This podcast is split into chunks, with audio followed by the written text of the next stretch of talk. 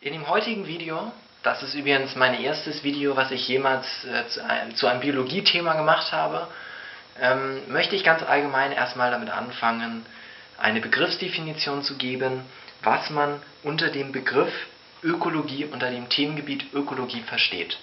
Die Ökologie ist eine Lehre.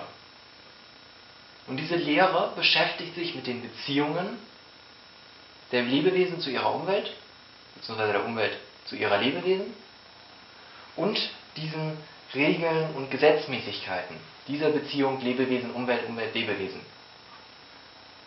Also eigentlich eine ganz einfache Definition. Ich werde sie jetzt nochmal eben vorlesen.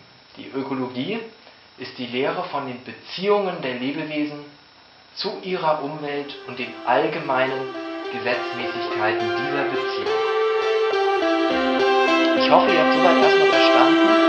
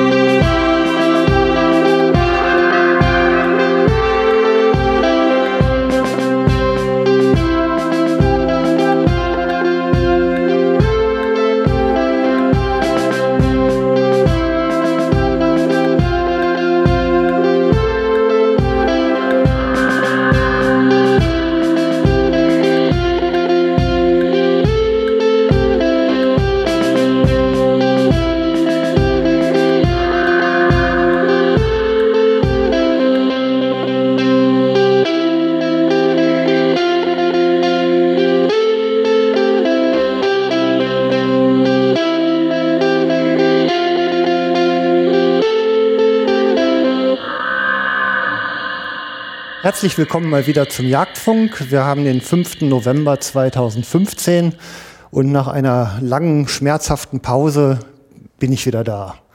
Ähm, ja, die Pause war in der Tat schmerzhaft, weil dieses Thema, was heute kommt, vorzubereiten, war halt so kompliziert, dass ich es schlichtweg nicht machen konnte. Das Thema heute ist nämlich Ökologie. Damit wurden wir ja alle malträtiert in den letzten Monaten.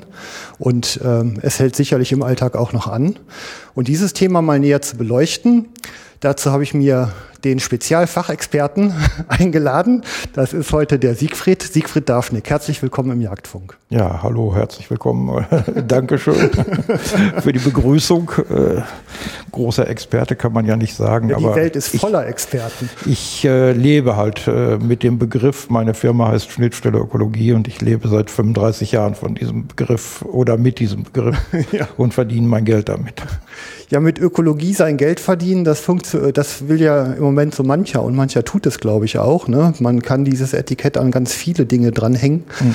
Ähm, bevor wir uns da aber weiter mal rein vertiefen, vielleicht erzählst du einfach mal so deine Geschichte mhm. und wie du so in die Natur gerutscht bist. Ja, also ich bin äh, geboren 1000 Kilometer östlich von hier in Kaschubien. Wer das kennt, äh, hat mal der Herr äh, Grast einen schönen Roman drüber geschrieben.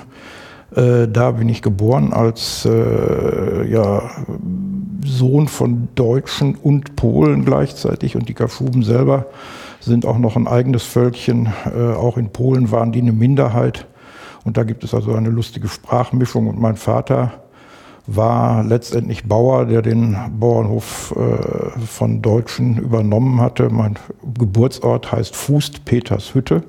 Also ein gewisser Herr okay. Faust, äh, niemand achte auf den Herrn Goethe, hat da eine Glashütte gemacht. Und äh, das ist aber ein Ort von nur noch 60 Einwohnern. Ja. Und dann sind wir 1959 ausgesiedelt, äh, weil wir eben äh, diesen Bauernhof nicht halten wollten und konnten. Äh, und weil wir auch eben äh, meine Mutter insbesondere nach Deutschland wollte. Und ja. mein Vater äh, fand das auch nicht so lustig in dem äh, damals kommunistischen Polen. Ja. Und äh, sind dann eben nach Deutschland ausgesiedelt. Und äh, da gibt es die schöne Anekdote, wie ich verloren gegangen bin, weil als die Ausreise da war, das musste dann holla Kabolla gehen. Also das war so, dass man die beantragen musste. Und dann äh, wurde man sozusagen aller Ehrenrechte enthoben, weil man die polnischen Staat verlassen wollte. Mhm. Äh, und dann wurde es, äh, gab es entweder die Alternative, man kam ins Gefängnis oder man wurde äh, losgeschickt. Ja. Das dauerte dann, also innerhalb von 24 Stunden musste man dann alles gepackt haben und losgezogen sein, wenn man die Genehmigung bekam. Das war bei uns so. Und dann sollte es morgens früh losgehen und äh, Klein Siegfried, der fünf Jahre alt war, war weg. Okay. Und äh, war in, äh, tauchte dann aber irgendwann doch äh, rechtzeitig zum, zum Aufbruch gerade so noch auf und wurde dann gefragt, wo bist du denn gewesen? Ja, ich bin noch mal einmal rundgegangen über unsere Länder und habe mich verabschiedet von der ganzen Natur da draußen.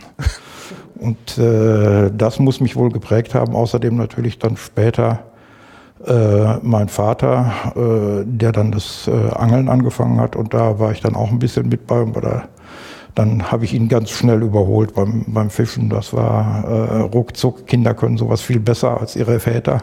Ja. Und dann äh, sind wir halt zusammen in einen Angelverein eingetreten. Und dann habe ich festgestellt, in der Stadt, wo wir wohnten, Lettmate, bin dann gelernter Sauerländer geworden, also mit allem, was dazugehört, inklusive äh, der westfälischen Sturheit und äh, des Unverständnisses für jeden Karneval, der, der, der, der da abgeht, also äh, Vollsauerländer sozusagen. Ja, dann herzlich willkommen in Köln. ja, eben.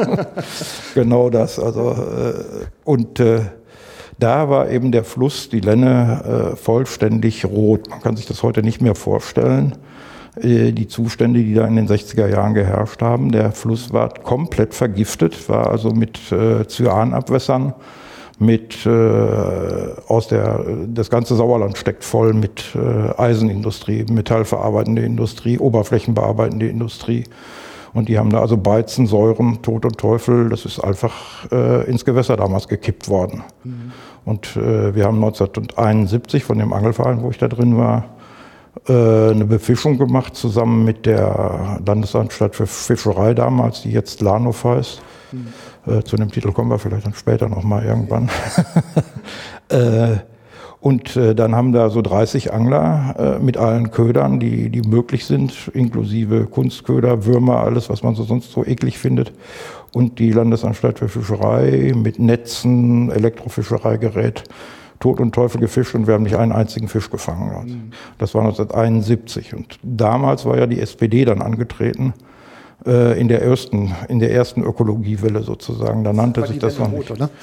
Ja, nee, die war also, äh, man kann sich wirklich nicht mehr vorstellen. Also ja. es gibt, es gibt irgendeinen so Kriminalfilm aus, äh, so, so ein Actionfilm aus Großbritannien. Da sieht man sowas mal im Hintergrund. Da hängt einer über dem Fluss und da sieht man da was ganz Braunes unten lang fließen.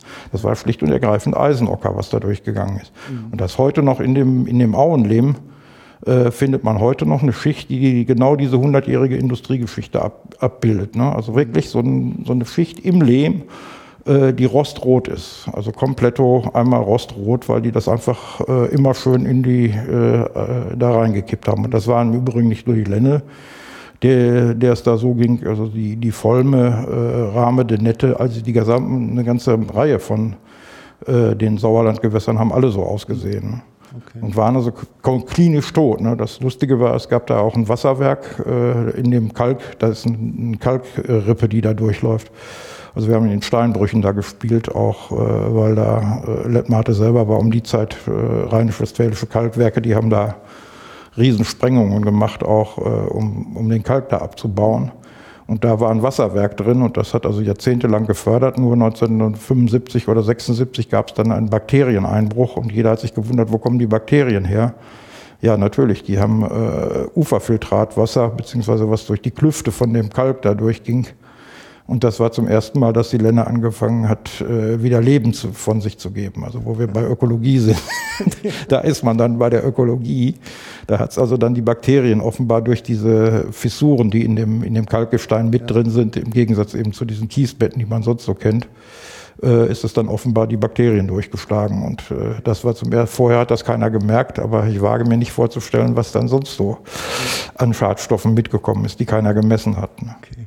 Und ähm, ja, ich meine, du und das war das war sozusagen ja. die beiden die Verbindungen, die mich dazu bewegt haben. Dann also äh, dafür da war für mich völlig klar, entweder ich studiere Biologie oder Was ich auch noch überlegt hatte, war Wasserbau und äh, irgendwie habe ich dann einfach Biologie genommen und äh, habe allerdings äh, an der Ruhr-Uni in Bochum studiert, nachdem ich vorher noch zwei Jahre, wir, wir, mussten noch zwei Jahre Zivildienst machen, das war so richtig mit Bestrafung ja. noch.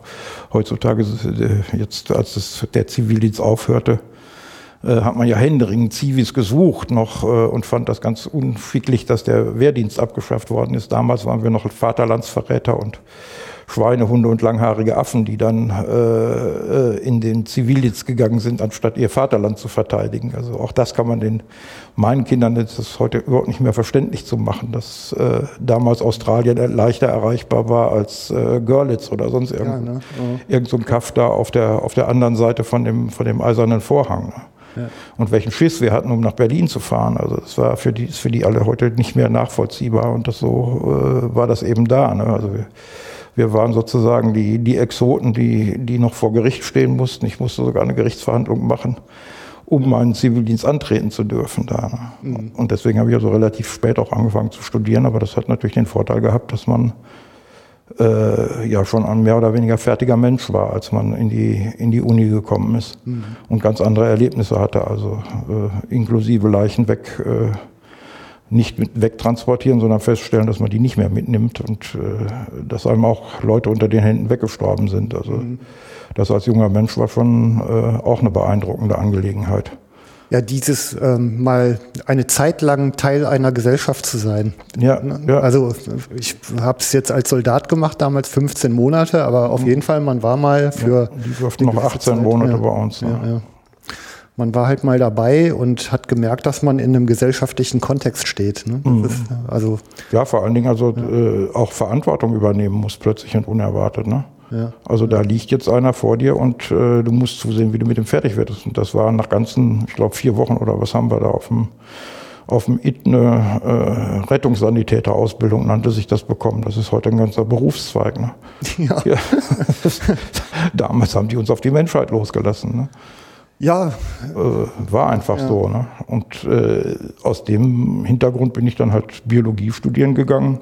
Hm. Äh, habe äh, mich vor allen Dingen also immer schon für klassische Biologie interessiert gehabt. Pflanzen, Tiere, äh, der ganze Unsinn. Aber wir haben damals auch noch die Möglichkeit gehabt, äh, einmal das komplette, das nennt sich ND-Gebäude, das heißt also, die Ruhr-Uni in Bochum war ja damals niegelnagelneu. Wir haben gerade eben letztens 50-jähriges Bestehen gefeiert mhm. und hatten also von dem Fachschaftsrat da auch einen eigenen Tisch draußen und haben dann die, die jungen Leute getroffen die jetzt heute Biologie da studieren. Und äh, was, die, was diese klassischen Inhalte angeht, hat sich natürlich wenig getan. Ja.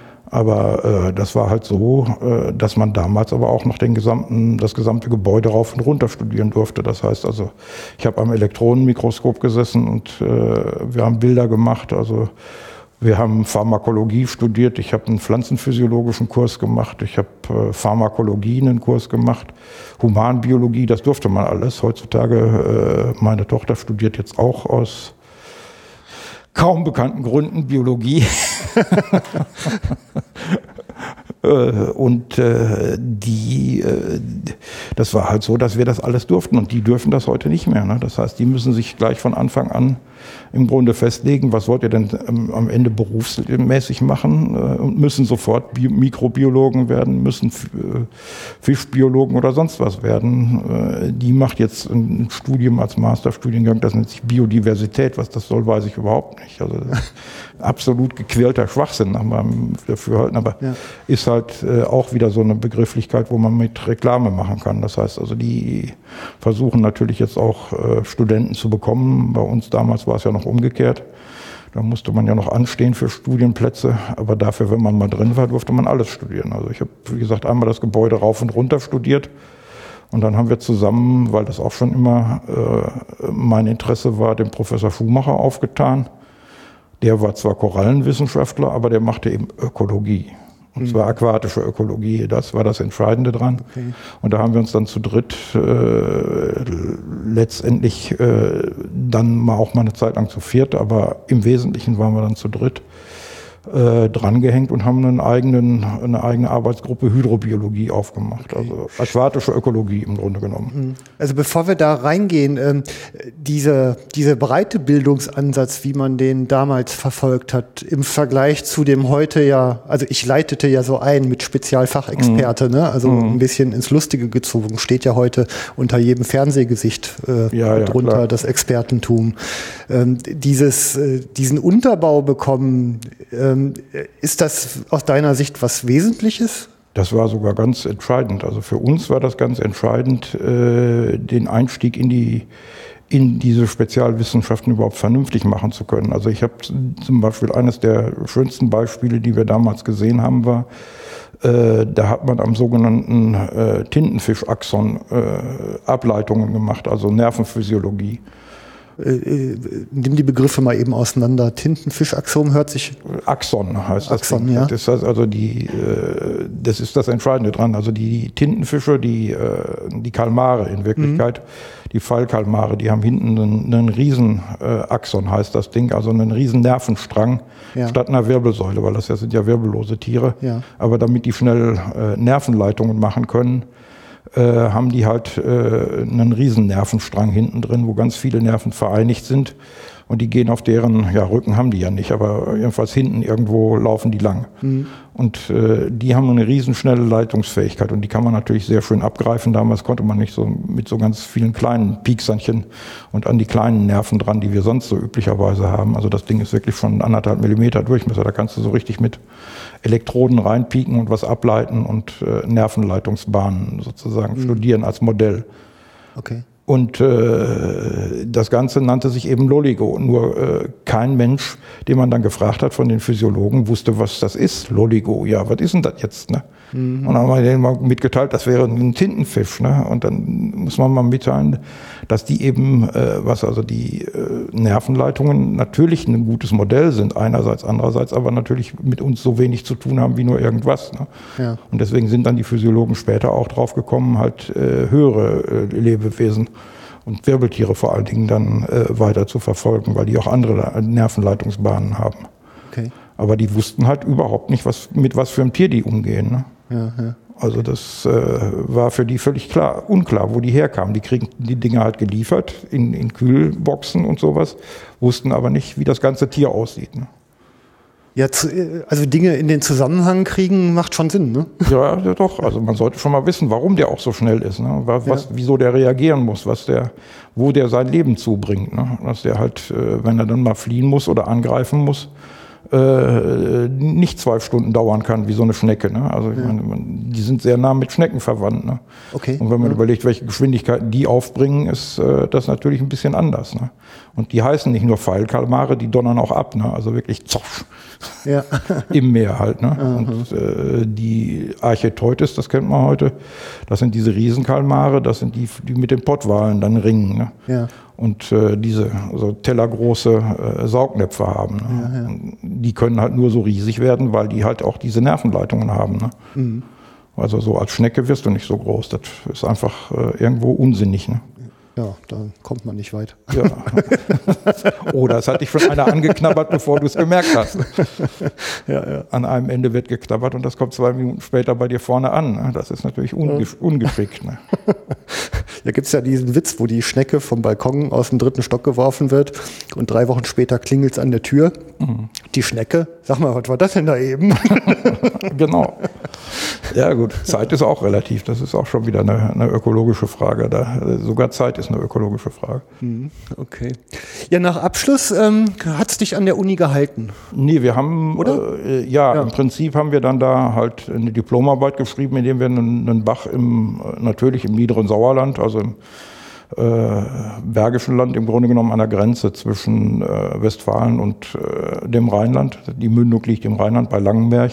Felderbach nennt sich das Ding, indem wir den einfach komplett mal untersucht haben in Wirklichkeit hätte jeder von uns dann, äh, von uns Vieren damals eine Doktorarbeit schreiben können, aber wir haben natürlich nur eine Diplomarbeit daraus gemacht, mhm.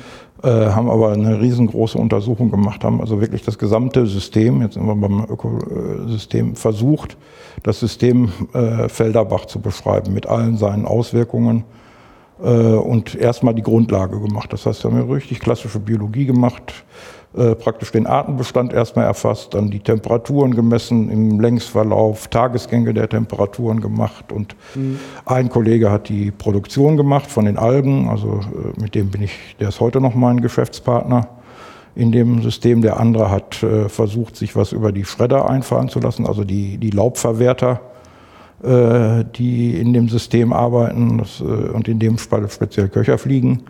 Äh, und ich habe zum Beispiel einen menschlichen Einfluss untersucht, nämlich den Einfluss von Fischsteichanlagen auf die, die da drin waren. Also sehr viele haben wir dann festgestellt, dass da sehr viele Hobby-Fischsteichanlagen und eine große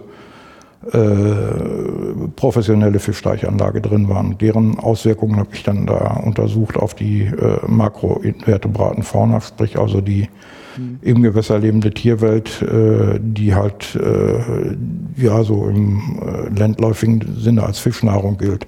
Mhm. Was in Wirklichkeit aber tatsächlich von äh, ja, Strudelwürmern über Fadenwürmer bis hin äh, halt zu möglicherweise äh, Wirbeltieren reicht, die dann äh, in, dem, in so einem Gewässer wohnen. Alle, ne? Mhm.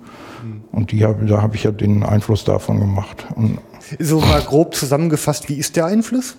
Ja, das ist, äh, ich habe das dann als Bachalterung bezeichnet, was dann äh, sprich, das heißt also, die, man hat plötzlich eine Tierwelt, die sehr im Fließverlauf, damals war also das sogenannte äh, Fließgewässerkontinuum sehr stark im Kommen, auch als äh, Idee.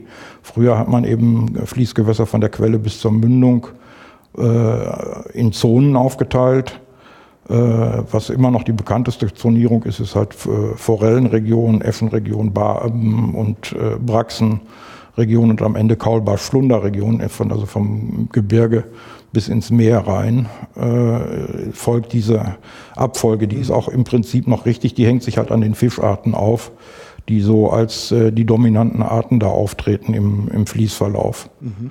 Und äh, das Ganze kann man natürlich auch äh, über bestimmte Gilden zum Beispiel feststellen. Also ganz oben wohnen in erster Linie äh, Viecher, die sich davon ernähren, dass es, äh, dass das Falllaub da reinfällt, ist ja klar. Also im Wald ist es äh, bei uns, die Gebirge sind alle beschattet und die Bäche sind klein. Das heißt also, die leben im Grunde genommen nur vom Falllaub, weil äh, Sonne kommt da nie rein. Also jedenfalls mhm. nicht so, dass man wirklich Produktion machen könnte wie auf einer Wiese und äh, im Grunde genommen lebt da alles von dem Falllaub, was da reinfällt. Mhm. Und dann gibt's halt die, die anfangen damit, äh, das Zeug zu zerkleinern und dann sind die, die äh, das wieder fressen, was die ausgeschissen haben, beziehungsweise was denen dann so an ihren Mandibeln runterfällt. Äh, und am Ende stehen dann die Forellen und die, die Mühlkoppen äh, als die größten Räuber, die dann da vorkommen. Ne? Die dann also die Insekten fressen äh, und die kleinen Bachflohkrebse, die dann das Schreddern machen. Und sobald das größer wird, äh, das Gewässer, kommt dann auch Sonne dran und dann hast du Wasserpflanzen da drin. Das heißt, es äh, von der sogenannten heterotrophen Produktion, sprich also abhängig von, von außen reinkommender Biomasse, fängt es dann an, sich selber in, in intern Produktionsprozesse abzulaufen. Hm. sprich also Algen, höhere Wasserpflanzen und von da aus gibt es dann eben Weidegänger oder eben Pflanzenfresser, die dann äh, ein anderes System aufbauen. Und die äh, und die Schredder gehen zurück, also die, die das äh, Laub kleiner machen, mhm. beziehungsweise sind dann in die, auf die Randbereiche beschränkt. Und das geht dann raus bis äh, zu dem ganz großen Fluss, der dann hinterher äh, sogar nur planktisch ist und dann äh, im äh, letztendlichen Ver äh, Verlauf dann äh, sogar rein detritusmäßig, also sprich nur noch mit abgestorbener Biomasse arbeitet, weil äh, das ganze Zeug, was Süßwasser, äh, die ganzen Süßwasseralgen etc., die kommen dann halt äh, ins Salzwasser und sterben da schlicht und ergreifend mhm. ab und fallen runter und dann sitzen da unten halt riesige Mengen von Detritusfressern, das heißt also, die sich den ganzen, äh, das ganze Zeug dann reinspachteln mhm. äh, und äh, sind halt diese riesen Biomassen, die dann aber teilweise mit nur sehr wenigen Arten da sind. Das, äh, das ist halt eine Übergangszone vom, vom Süß- ins Salzwasser dann da. Mhm. Und das ist natürlich eine schwierige Lebenszone, aber äh, Biologie funktioniert überall, nur nicht immer äh, zu unseren Wünschen, aber das ist Ein Lieblingsspruch von mir. Jetzt ähm, hatten wir also vorhin noch mal Also das Frage, war die Geschichte und äh, also so funktioniert der Fluss und dann jetzt so die Wechselwirkung, wenn der Mensch seine Bewirtschaftung oder Nutzung. Und, äh, bei den Teichen ist es dann ja. eben so, dass äh, diese Gewässer dann aufgestaut werden oder abgeleitet werden in die Teiche und dann plötzlich unterhalb von der äh, Teichanlage, deswegen habe ich das Bachalterung genannt, äh, eine Biozonose auftritt, auch wieder ein ökologischer Begriff, mhm. eine Biozonose auftritt, wie sie eigentlich viel, viel tiefer in dem Fließverlauf ab äh, äh, sonst üblicherweise so, typisch okay. ist. Das mhm. heißt, du hast dann da äh, welche, die Algen fressen, die Detritus fressen äh, und die teilweise sogar in sehr großen Mengen äh, und nicht die, die Zerkleinerer, die, die eigentlich in diesem Bachbereich äh, sonst da wären. Ne? Ja. Das heißt also, du hast die Teiche offen gemacht, da gibt es also Algen plötzlich drin, die, die erzeugt werden. Die Standzeit in den Teichen ist länger. Äh, und sowas gibt es natürlich auch bei See, Seeausflüssen. Also Seeausflussbiozynosen sind auch nochmal eine eigene Geschichte. Aber die sind dann noch äh, äh, etwas anders, weil da ja dann nur die Algenproduktion kommt. Und in Fischteichen kommt dann noch dazu, äh, dass die äh, Forellen ja gefüttert werden. Das heißt also, da bleibt auch noch äh, allochtones Zeug, aber in sehr feiner Form äh, und sehr hochproteinhaltig äh, zum Teil mhm. übrig. Und äh, natürlich kacken die Forellen ja auch. Das ist ja dann eine Fischdichte, die sonst üblich äh, überhaupt nicht da ist. Und die verdauen ja nicht alles. Also es geht ja auch nichts weg. Ne? Also die, das nennt sich auch im, im Fließsystem natürlich äh, Spiraling, also im Englischen. Das heißt also, die Nährstoffe werden äh, zwar, äh, können ja nicht am Ort bleiben, weil Fließgewässer sind nun mal Transportsysteme. Mhm. Also alles, was das Fließgewässer mitnimmt, landet irgendwann im Meer. Ne? Mhm. Äh, wenn Seen dazwischen geschaltet sind, ist das natürlich eine Riesensenke. Mhm. Aber nur eine bestimmte Zeit lang. Also Seen sind eine, sind eine vergängliche äh, Form. Fließgewässer sind viel, viel älter als, als Seen. Ne? Ja. Also Amazonas oder Kongo leben seit äh, unendlichen, undenklichen Zeiten, während also unsere Alpenseen, die sind 12.000 Jahre alt und halten vielleicht eine halbe Million Jahre durch, dann sind die wieder weg. Mhm. Mhm. Also sind im Grunde genommen im geologischen Zeitraum eine, eine ephemere Erscheinung bis auf so große äh, Spalten sehen, wie jene berühmte, äh, äh, die wirklichen Großseen, ne? im afrikanischen Grabenbruch oder sowas, da gibt es dann uralte Seen. Ne? Mhm. Kann man denn, also diese, du sagtest ja, dass nach so einem ähm, bewirtschafteten Gewässer im Grunde ähm, Erscheinungen auftreten, die sonst sehr viel tiefer im Gewässer mhm. auftreten. Ähm, inwieweit kann denn so ein Fließgewässer das verdauen? Also ich sag mal, setze ich es ganz oben an, hm. zum Beispiel so relativ quellnah, dann wirkt es sich möglicherweise anders aus, als wenn ich in der Mitte oder ziemlich weit an der Mündung bin, oder? Ja, das ist, äh, das ist eine Geschichte, das hat man früher eben als Selbstreinigungskraft definiert. Äh, die so ein Fließgewässer tatsächlich hat und die beruht eben auf diesem Spiraling, das heißt also an, ja. dem, an dem Festhalten, weil da ist immer Nahrungsmangel im Prinzip mhm. äh, und an dem festhalten. Und so hast du natürlich sogenannte Selbstreinigungsstrecken, die kann man dann also üblicherweise, früher hat man das, also äh, gemacht hat man es an, äh, an äh, Gewässern, die wirklich verschmutzt worden sind, tatsächlich von häuslichem Abwasser. Mhm. Äh, daran hat man diese, diese Selbstreinigungsstrecken definiert oder auch äh, nachgewiesen. Das ist schon um Ende des äh, 19. Jahrhunderts gewesen. Mhm. Äh, das haben so Berliner Leute gemacht, Kolkwitz und Marson hießen die, die die Selbstreinigungsstrecken definiert haben. Da arbeiten wir aber heute noch mit in, äh, auch in, in der Politik auch. Ne? Aber mhm. das ist eben das kann ein Fließgewässer tatsächlich, äh, nicht nur über Verdünnung, du könntest ja denken, es kommt ja immer wieder neues Wasser dazu. Nee, tatsächlich reinigt sich das insofern selbst, weil es also die, äh, diese Art der, äh, sobald dann die Beschattung wieder auftritt, nach einer gewissen Zeit, äh, verändert sich die Biozonose wieder dahin, dass du eine ganz typische Biozonose bekommst. Das kann, ist sehr unterschiedlich wenn du sagst, ist, ja klar, im kleinen Quellgebiet äh, ist die Auswirkung natürlich ganz dramatisch, aber andererseits treten da auch sehr viele Nebengewässer dann zu. Das heißt, du mhm. hast sehr schnell eine Verdünnung, okay. mhm. äh, die dann auftritt. Es sei denn natürlich, die sind auch alle äh, selbst belastet davon. Mhm. Äh, oder du hast eben andere Effekte, die dann da drüber gehen. Aber das ist tatsächlich so, dass äh, das sogar relativ schnell geht. Das kann auf anderthalb Kilometer, zwei Kilometer Fließgewässer Länge äh, durchaus äh, wieder eine Biozonose sein, die du kaum unterscheiden kannst. Ja. Es sei denn natürlich, du kennst dich wirklich gut aus mit den Viechern, dann siehst du, dass da vereinzelt immer noch welche sind, Äh, weil das ja. darf man ja nicht vergessen, äh, die kommen ja irgendwo her. Ne? Also das ist ja nicht so, dass die Schmutzfinken äh, äh, nicht irgendwo hergekommen sind. Ne? Die haben wir ja nicht erzeugt, sondern äh, die, die unseren Dreck fressen, müssen ja, ja. vorher auch irgendwo gelebt haben. Ja. Äh, und die werden halt zufällig nur, äh, nicht zufällig, sondern durch unsere Maßnahme dann, äh, egal was wir da reinschmeißen, ob wir da reinkacken oder Abwässer reinkippen oder eben so ein, so ein Teich dazwischen schalten, die werden dann halt nur bevorzugt. Dadurch, dass wir den Impuls setzen, gibt es plötzlich eine völlig andere ja. Biozenose. Ne? Ja, ja, okay. das ist natürlich überall so. Dadurch, dass wir den Wald abgehackt haben, haben wir erst die, die Möglichkeit geschaffen, dass unendliche Mengen Gräser und Blumen bei uns wachsen, die vorher wahrscheinlich gar nicht da gewesen sind. Ne? Ja, ich zweifle da immer noch so ein bisschen dran, weil die großen Wildarten, die äh, sorgen ja selber dafür, dass sie weit gucken können, ne? um sich selber zu sichern. Das scheint ja nun nicht der Fall gewesen zu sein. Das ist immer die Frage, was man, also da gibt's ja diese berüchtigte Diskussion, ob die, ob die großen Großherbivoren tatsächlich äh, was gemacht haben in der Richtung. Ne? Also jetzt haben sie ja festgestellt in den USA, dass nicht mal die Bisons ihre eigene Prärie gemacht haben, sondern dass die Indianer durchaus aktiv mit dabei waren und in Australien ja sowieso, dass äh, die. Ureinwohner per Brand äh, äh, auch dafür gesorgt haben, dass die an der richtigen Stelle vorbeikommen. Ne? Dass man einfach mal was, äh, eine, eine Fläche ansteckt in dem, in dem schlauen äh, Bewusstsein, wenn es dann drauf regnet, äh, supi, nächstes Jahr gibt's grünes Gras und die, das Viehzeug weiß, wo das grüne Gras ist und kommt dann da auch vorbei. Ne? Also, mhm. Äh, und ob die groß, die wirklichen Groß-Mayo-Fauna, die es ja gegeben hat in, in, auf dem amerikanischen Kontinent, äh, ob es jetzt ein Zufall gewesen ist, dass die eben äh, vor 40.000 Jahren ausgestorben ist oder ob das tatsächlich die Jäger waren, die rübergekommen sind aus Asien, ist ja immer noch eine, eine Streitfrage, die nicht geklärt ist. Ne? Aber da hat es halt eben Viecher gegeben, dagegen sind Elefanten halt ein Schiss. Ne? ja, und die sind, die sind weg, also so Riesenfaultiere oder sowas. Ne? Also, mhm. Oder äh, auch äh, Elefantenverwandtschaft, ne? Ja. die einfach verschwunden ist aus der Prärie. Okay. Und übrig geblieben sind halt die, die Pronghorn-Antilopen und die, und die Bisons. Ne?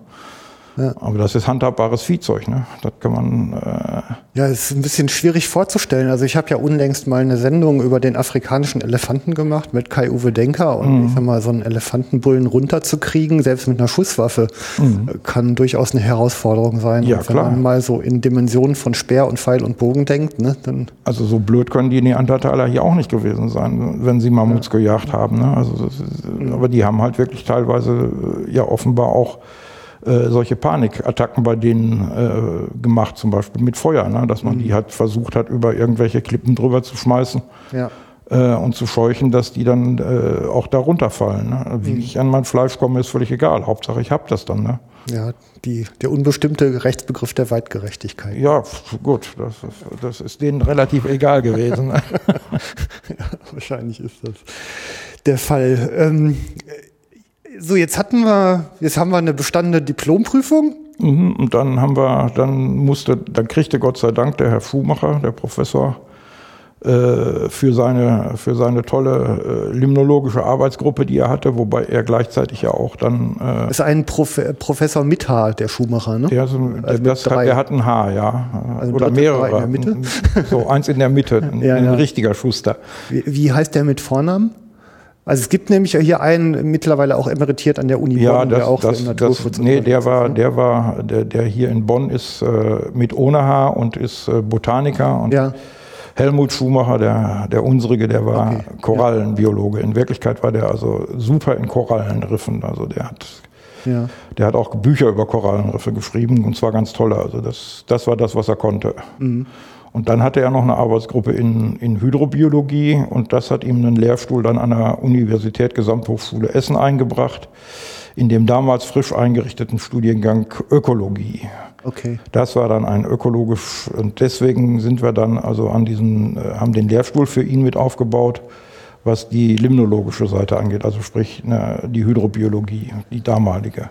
Das war der Lehrstuhl für Hydrobiologie ja. der sich dann eben, äh, und wir haben da sowohl das, äh, die Lehre als auch die Forschung aufgezogen, äh, was die Hydrobiologie angeht, äh, in, dem, in dem Süßwasserbereich. Und äh, er selber hat dann eben Korallenriffe gemacht und äh, mit, äh, mit einem anderen äh, Kollegen, der dann äh, da äh, als Taucher unterwegs war, Die haben dann im Roten Meer äh, so Initialstadien von Riffen und sowas versucht nachzubilden. Mhm, okay. Und wir haben äh, halt von der, vom Bestellen von äh, den entsprechenden Glaswaren bis, äh, zum erst, bis zu den ersten Skripten für die Studenten, was sie denn zu, so, zu studieren hätten, haben wir also den gesamten Lehrstuhl damit aufgebaut. Das war eine super klasse Arbeit. Ja.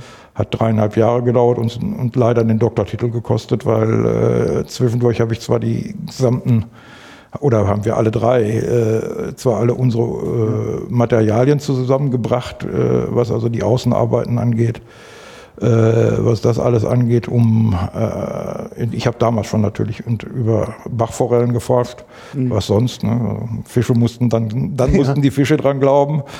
Äh, aber wir haben die Arbeiten nie zusammengeschrieben, weil dafür einfach überhaupt keine Zeit war, mhm. weil man da, also da hätte man sechs Monate irgendwie sich auch mal auf den Hintern setzen müssen und sich die gesamte Geschichte wieder vornehmen. Und dafür ist es nie gekommen. Und äh, es war äh, dann zudem kam noch dazu, dass sich während dieser Zeit äh, sehr viel Ärger mit der Uni-Verwaltung eingestellt hat, weil wir Außenprojekte rekrutiert haben und äh, Geld hatten zum Ausgeben. Und die haben uns eigentlich immer nur behindert, diese Verwaltung an der Universität. Das heißt, wir haben also rausgefunden, wo kriegt man ein vernünftiges Fotometer her? Äh, kostete damals riesenteures Geld, äh, aber die hatten dann irgendwelche Verträge mit irgendwelchen anderen Firmen, die das Ganze dann für äh, teureres Geld geliefert haben, aber äh, für schlechter. ja, und da, vor allen Dingen also unser Geld, das war ja unser Geld, nicht? Ja. Und die haben die Verwaltung hat uns a noch Geld abgenommen äh, B dauerte es länger und C äh, haben die unsere Vorarbeiten weggeschmissen und haben dann, äh, beziehungsweise haben die ausgebeutet, um anderen Lieferanten zu sagen, der, der und der liefert dieses da. Und wie sieht's bei euch aus? Ne? Und das Einzige, was davon, äh, wer davon was hatte, war die Uni, die kriegte bei dem dann einen Dauerrabatt. Aber nicht wir etwa den Dauerrabatt, sondern dann kriegte das äh, die Uni-Verwaltung. Ne? Also das war dermaßen lästig und grässlich. Ne? Und dann eben diese, die, An die Abrechnerei. Wir hatten dann also eben auch sehr viele Projekte draußen. Dann mussten wir selber unser eigenes Reisekosten, die wir äh, eingeworben hatten als Drittmittel, die mussten wir über die Uni abrechnen und mussten dann da also Reisekostenanträge ausstellen und unterschreiben und einreichen, damit wir unsere eigenen Reisekosten zurückkriegen. Ne? Und das Schlimmste war, dann hatten wir einen, einen Satz äh, Elektroden bestellt äh, oder wollten die bestellen und hatten das also rausgeguckt, was wir da haben wollten, einen Elektrodensatz äh, fürs Feldland, fürs, fürs Freiland tauglich und so äh, und hatten das alles fertig und der ganze Spaß sollte dann 3.800 oder sowas D-Mark kosten. Und dann hat uns die Uni für 4200 einen bestellt, der erst ein halbes Jahr später gekommen ist. Also da habe ich dann gesagt, so, nee, das willst du Karriere machen an der Uni? Nein, das willst du nicht. wie beim Anhalter durch die Galaxis. Also es war, die, die wussten nicht, dass ihre Gemeinde gesprengt wird oder ihr Planet. Ja, ja, genau. Also die, morgen kommt ja. hier die, die Autobahn durch. Ne? Also, und das war, also dann habe ich festgestellt, nee, also Uni-Karriere, das ist nicht so das, was du da machen willst. Ne? Ja. Professor werden und dich mit so einem Scheiß dein Leben lang bis zum zum Lebensende rumschlagen. Mhm. Und dazu kam, dass um die Zeit dann auch äh, wir schon sehr äh, relativ viele kleine äh, Gutachten und so ein Zeug gemacht haben, äh, weil um die Zeit relativ viel äh, sich bewegt hat, auch schon in Anfang der 80er Jahre. Äh, auch in der Nordrhein-Westfalen ist ja eigentlich, wenn man es von den Bundesländern anguckt, was kein Mensch weiß, immer sehr fortschrittlich gewesen, was seine Umweltverwaltung angeht, was seine äh, was die, äh, das Aufräumen der äh, Altlasten angeht. All diese Dinge sind in Nordrhein-Westfalen vorangebracht worden. aber die haben sich unglaublich schlecht verkauft, was das also angeht. Das ist ganz erstaunlich gewesen. Die haben, also Hessen hat zum Beispiel irgendwann mal behauptet, sie hätten den allerersten äh, Fischartenatlas äh, erstellt für ihr Bundesland. Das war stinkend gelogen. Das war, in Nordrhein-Westfalen gab es den drei Jahre früher, nur den hat keiner an die, an die große Glocke gehängt. Die haben die hier in ihrer, in ihrer typischen Art und Weise über das äh, damals die Landesanstalt für Ökologie und die Landesanstalt für Fischerei in Aalbaum so vertrieben und dir unter das Volk gebracht, aber nie so einen riesen Buhai gemacht, dass sich einer da vor die Presse stellt und sagt, hier, das ist das tolle Ding, das allererste in der Bundesrepublik. Ja, da kann man es aber mal wieder sehen. Man darf nicht nur Gutes tun, man muss auch drüber sprechen. Das ist ganz wichtig und Ja. das hat Nordrhein-Westfalen völlig verbaselt. Ja, ja. Also bis zum heutigen Tage völlig, völlig daneben. Aber jetzt nochmal eben kurz zurück. Also nach dem Diplom direkt in diesen, in diesen Lehrstuhlaufbau hinein, den Und, drei das, Jahre gemacht. und, und da ging das dann also auch direkt schon los mit, mit Außenaufträgen. Ja. So dass wir also äh, in, in 86 unsere Firma gegründet haben, Ja. Schnittstelle Ökologie. so heißt die bis heute. So heißt die bis heute und existiert immer noch. Äh, und äh, damals schon die Idee, die dahinter steckte, weil das war, wie gesagt, ein sogenannter Sekundärstudiengang, das heißt, den wir da aufgebaut haben. Das heißt, die Leute, die da kamen, hatten alle schon eine Berufsausbildung oder äh, ein Studium hinter sich. Äh, das war also ein Aufbaustudium. Und dann haben die sich erstmal gewundert, die kamen dann alle an und damals war schon Ökologie schwer im Schwange, war also für alles, Ökologie war gut, ne? wir müssen die Welt wieder verbessern und das war ja auch damals, also es, äh, ich hatte es ja beschrieben, es gab Riesenprobleme. Ja, ne? klar. Ja. Also die, die Luft war auch versaut. Ne? Also man darf nicht vergessen, damals haben wir noch äh, eine bis in die Ende der 70er Jahre, die SPD ist ja mal angetreten in den 70er Jahren hier im Ruhrgebiet. Bei uns, äh, der Himmel über der Ruhr soll wieder blau werden. Sie haben den Wahlkampf verloren. Ne? Äh, vier Jahre später haben sie eine gewonnen, aber äh, dann mit einem anderen Motto. Ne? Aber immerhin, es ging damals wirklich darum, tatsächlich Schäden, äh, die auch für die Menschen schädlich waren. Das muss man Ja. ja. für, ich hatte ja über das Wasser schon gesprochen. Ne? Dann musste Wasser von der Ruhr rübergeholt werden, nachdem das eine Wasserwerk dann da äh, kontaminiert war. Äh, das waren auch, äh, und das war ja auch nicht nutzbar zum Beispiel. Also die Flüsse waren ja nur für, waren ja nur als Abwasserkanäle genutzt. Ne? Ich bin ja selber im Duisburger Norden groß geworden. Die Emscher kenne ich nur als eine Betonrinne, wo von zu Hause der Auftrag war, mach alles, aber fall nicht da rein. Ja, ja. Nee, vor allen Dingen auch, ich bin an den, äh, als wir damals äh, in den 60er Jahren, da hatten wir dann auch Verwandte äh, in Dienstlaken und Ja. dann hieß es ja, geh mal, wir, wir besuchen die mal, wir gucken mal Vater Rhein an. Mein erstes Ergebnis, erstes Erlebnis von Vater Rhein war, der stank Ja. wie eine Chemiekloake und äh, unten an dem, in dem Wasser schwabbelten so zwei tote Ratten rum, ne? Ja. in, in graubrauner Brühe, die wirklich nach, nach allem stank, aber nicht nach Wasser. Ne? Und das war, und 1969 ist ja dieser Riesen, dieses Riesen äh, Fischsterben durch den Rhein gegangen. Also von Sandos oben praktisch bis runter. Man weiß bis zu heutigen Tage nicht, was da passiert ist. Man vermutet nur, dass irgendeiner, irgendein ein Tanker mit äh, Insektiziden äh, geplatzt ist die die einfach so offenbar in einem, in einem Einschichttanker durch die Gegend gefahren haben. Und der hat, hat, hat irgendwie Patsch gemacht und dann ist, dann ist der gesamte Rhein vergiftet worden. Mit abertausenden Tonnen toter Fische und allem, was dazugehört gehabt Ja, hat. ja, ja. Und, und im Rhein selber, die, die Fischer, die, die Berufsfischer haben aufgegeben, weil ihre Netze zugeklebt waren von Abwasserpilzen. Ne? Und solche Dinge, das war. Und ich habe ja äh, als Kind äh, hatte ich Verwandte im Ruhrgebiet in, in Herne, Holsterhausen, direkt neben einer Kokerei, äh, wenn man da die Wäsche rausgehängt hat, buchstäblich äh, ging es schlicht und ergreifend nicht. Ne? Die war, die war schwarz, mit völlig, Ja. äh, mit Sprenkeln schwarz. Die haben, die haben ganz offen gelöscht da. Das konnte man sehen. Wir haben das gesehen als Kinder. Die hatten, die hatten den Löschturm. Da fuhren die mit den offenen äh, Waggons rein von, aus, den, aus den Batterien, den Koks und löschten das offen. Und das ging direkt nach oben. Ja. Also alles, das Gesamte, was an, an Staub und Asche da war und abgesprüht wurde von dem, zum, beim Löschen, ist durch die Gegend geflogen da. Ja. Ja. Und so sah das Ruhrgebiet halt aus. Ne? Und äh, da war natürlich viel zu tun. Und Nordrhein-Westfalen hat es einfach auch gemacht. Ne? Und äh, um die Zeit haben wir dann eben auch äh, über den damaligen Professor Friedrich, der im Landes, äh, damals hieß das Ding noch Landesanstalt für Umwelt, LNU oder sowas ähnliches in Nordrhein-Westfalen, der hat äh, für Nordrhein-Westfalen auch die Gewässergütekarte mit eingeführt. Ne? Und äh, für den, der hat uns dann ein paar Türen geöffnet, dass wir äh, Leute kennengelernt haben und äh, dann auch größere Projekte bekommen haben. Und unser allergrößtes ist mal gewesen, damit haben wir wirklich einen Durchbruch gemacht an das sogenannte Ems-Auen-Schutzkonzept. Und äh, eben, wo du von der Emscher gesprochen hast, haben wir dann das Hauptgutachten mitgemacht. Da sind zwei konkurrierende Gutachten gemacht worden an zwei Arbeitsgruppen.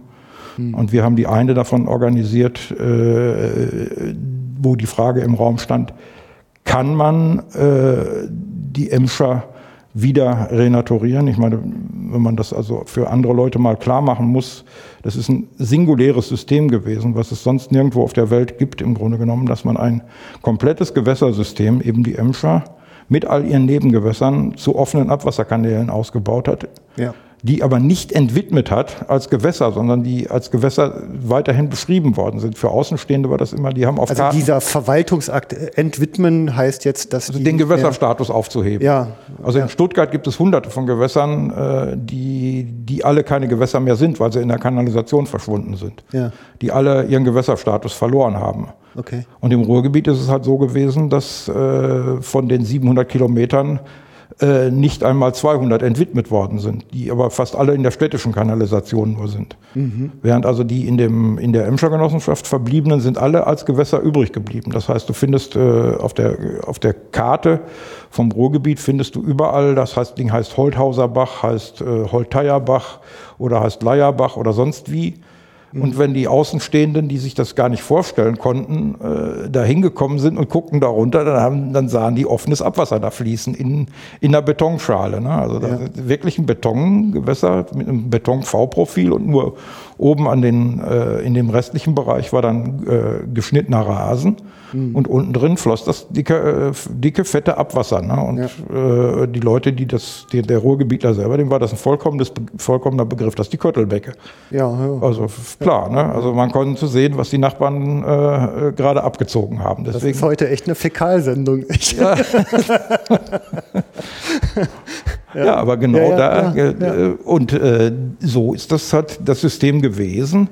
Und da war natürlich die Frage, nachdem die Bergsenkung, das Ganze ist deswegen so gewesen, äh, weil äh, das Ruhrgebiet ja eigentlich als Besiedlungsraum völlig ungeeignet ist. Der Emsch, das, die Emscher selber äh, ist ein Gewässer gewesen, das äh, selber schon kaum äh, als äh, in einer uralten äh, Abflussrinne fließend von dem, von dem Gletscher, der bis dahin vorgedrungen ist, in der vorletzten Eiszeit äh, völlig versumpft war. Ne? Also Emscher Bruch ist ja heute noch ja. ein feststehender Begriff. Äh, und die Bergsenkungen, die dann da waren, die, schon die flächendeckenden Bergsenkungen, das heißt also, wenn du die Kohle rausgekratzt hast unten, äh, sackt natürlich der Rest dann hinterher. Ne? Das ist äh, im, Grund, im Ruhrgebiet ist die Flächensenkung äh, irgendwo zwischen acht und zwölf Meter. Also durchgängig. Ne? Und äh, wenn du halt einen, sowas wie die Emscher hast, die schon sowieso kein Gefälle zum Rhein hin hat, äh, dann äh, wird es natürlich schwierig. Und wenn dann also an den Störungen die tieferen Bergsenkungen kommen, äh, dann hast du halt Senkungstrichter, die gehen teilweise in Dortmund-Deusen. Der tiefste ist 27 Meter. Ne? Hm. Äh, und die, das, also ein Viertel des Ruhrgebietes liegt, ist im Prinzip See, wenn man das äh, unter heutigen Bedingungen. Also der potenziell natürliche Zustand ist Flachsee für, die, für einen, über ein Viertel des Ruhrgebietes, weil das eben unter dem Grundwasserspiegel liegt. Könnte man also fluten?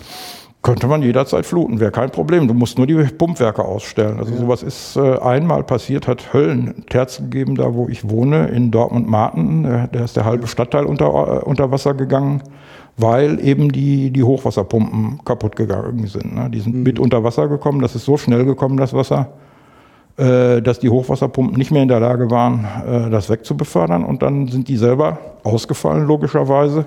Ja. Äh, und ein Viertel des Ruhrgebietes wird gepumpt, ganz real. Mhm. Also ohne Pumpen, sobald man die Pumpen abstellt, das ist eine Ewigkeitslast des Bergbaus, die auch nicht zu beseitigen ist. Ne? Also deswegen gibt es halt auch die, die berühmte Ruhrkohle AG, die wird bis zum Ende aller Zeiten da bleiben.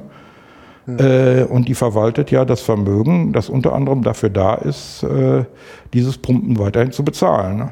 Mhm. Also es gibt irgendwann eine Schere, ich habe das mal gesagt, irgendwann müsste man das mal ausrechnen, äh, wann die Energie verbraucht worden ist, die wir da rausgeholt haben, um das Pumpen alles zu bezahlen, was wir die bis auf ewige Zeiten, wann die Schere zumacht.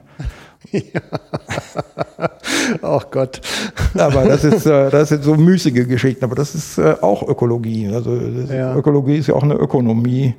Also eine Ökonomie der, der Ökosysteme auch. Ne? Ja, ich sag mal, ähm, jetzt. Aber abgesehen jetzt, ja. das, wir waren da abgekommen von, dass das Entscheidende war halt tatsächlich, äh, sich die Frage zu stellen mit einem, mit einem multidisziplinären Ansatz äh, aus Wasserbauern, aus äh, Siedlungswasserwirtschaftlern, äh, aus äh, Städteplanern und Städtebauern, Ökologen, Gewässerökologen, äh, und natürlich Finanziers, also wirklich ökonomisch zu betrachten, macht es Sinn, diesen, diesen, dieses System, das ja gut funktioniert hat, bis, mhm. bis dahin, das hat 100 Jahre lang super funktioniert. Ne? Die, wir hatten eine, eine unglaublich billige Abwasserbeseitigung.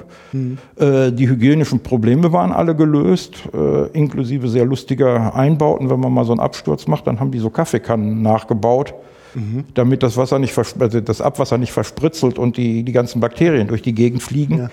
Äh, dann haben die also wirklich Kaffeekannen gebaut, damit man das, äh, damit das Wasser daran runterläuft und nicht spritzt, sondern wie, was man bei der Kaffeekanne immer so ungerne sieht, nach unten läuft, ne, an den ja. Fuß und dann da ganz heimlich weiterlaufen kann. okay. Das waren also zum Beispiel dafür brauchst du Wasserbauer, was du mit machst. Und mit dem multidisziplinären Ansatz haben wir halt äh, untersucht, macht es Sinn, das Ding äh, wieder zu renaturieren. Also renaturieren ist in dem Fall natürlich Quatsch. Mhm. Aber äh, wir, nennen, wir haben es dann ökologische Verbesserung genannt. Da sind wir wieder bei unserem Begriff.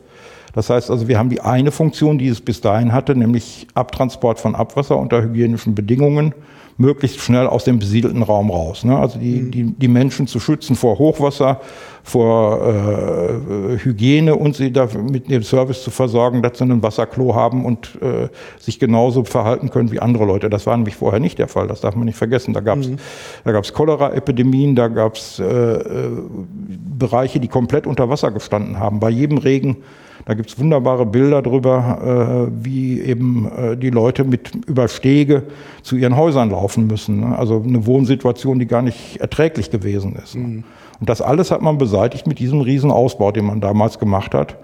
Äh, von 1906 bis äh, in die Ende der 20er Jahre, dann sind die halbwegs einigermaßen damit fertig gewesen und ab da äh, haben die das System eben betrieben und das musste deswegen offen sein da gibt es dann auch die sehr schönen Bilder drüber, äh, weil die Bergsenkungen natürlich dazu führen, dass sich äh, die Dinge versetzen gegeneinander, ist ja klar. Und wenn du einen geschlossenen Kanal hast, dann siehst du nur plötzlich, dass äh, äh plötzlich und unerwartet, äh, dass da ein See auftaucht auf deiner Straße oder unter deinen Häusern, wo du das Ding verrohrt hast. Ne? Mhm. Und wenn du es offen hast, äh, baut da erstens keiner drauf und zweitens, wenn es kaputt geht, dann stellst du halt fest, oh ja, ist kaputt.